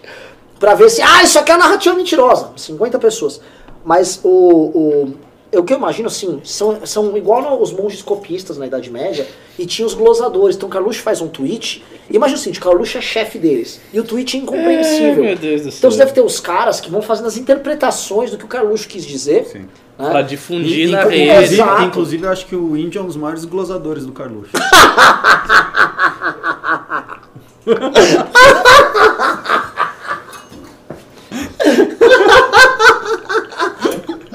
tá sempre glosando.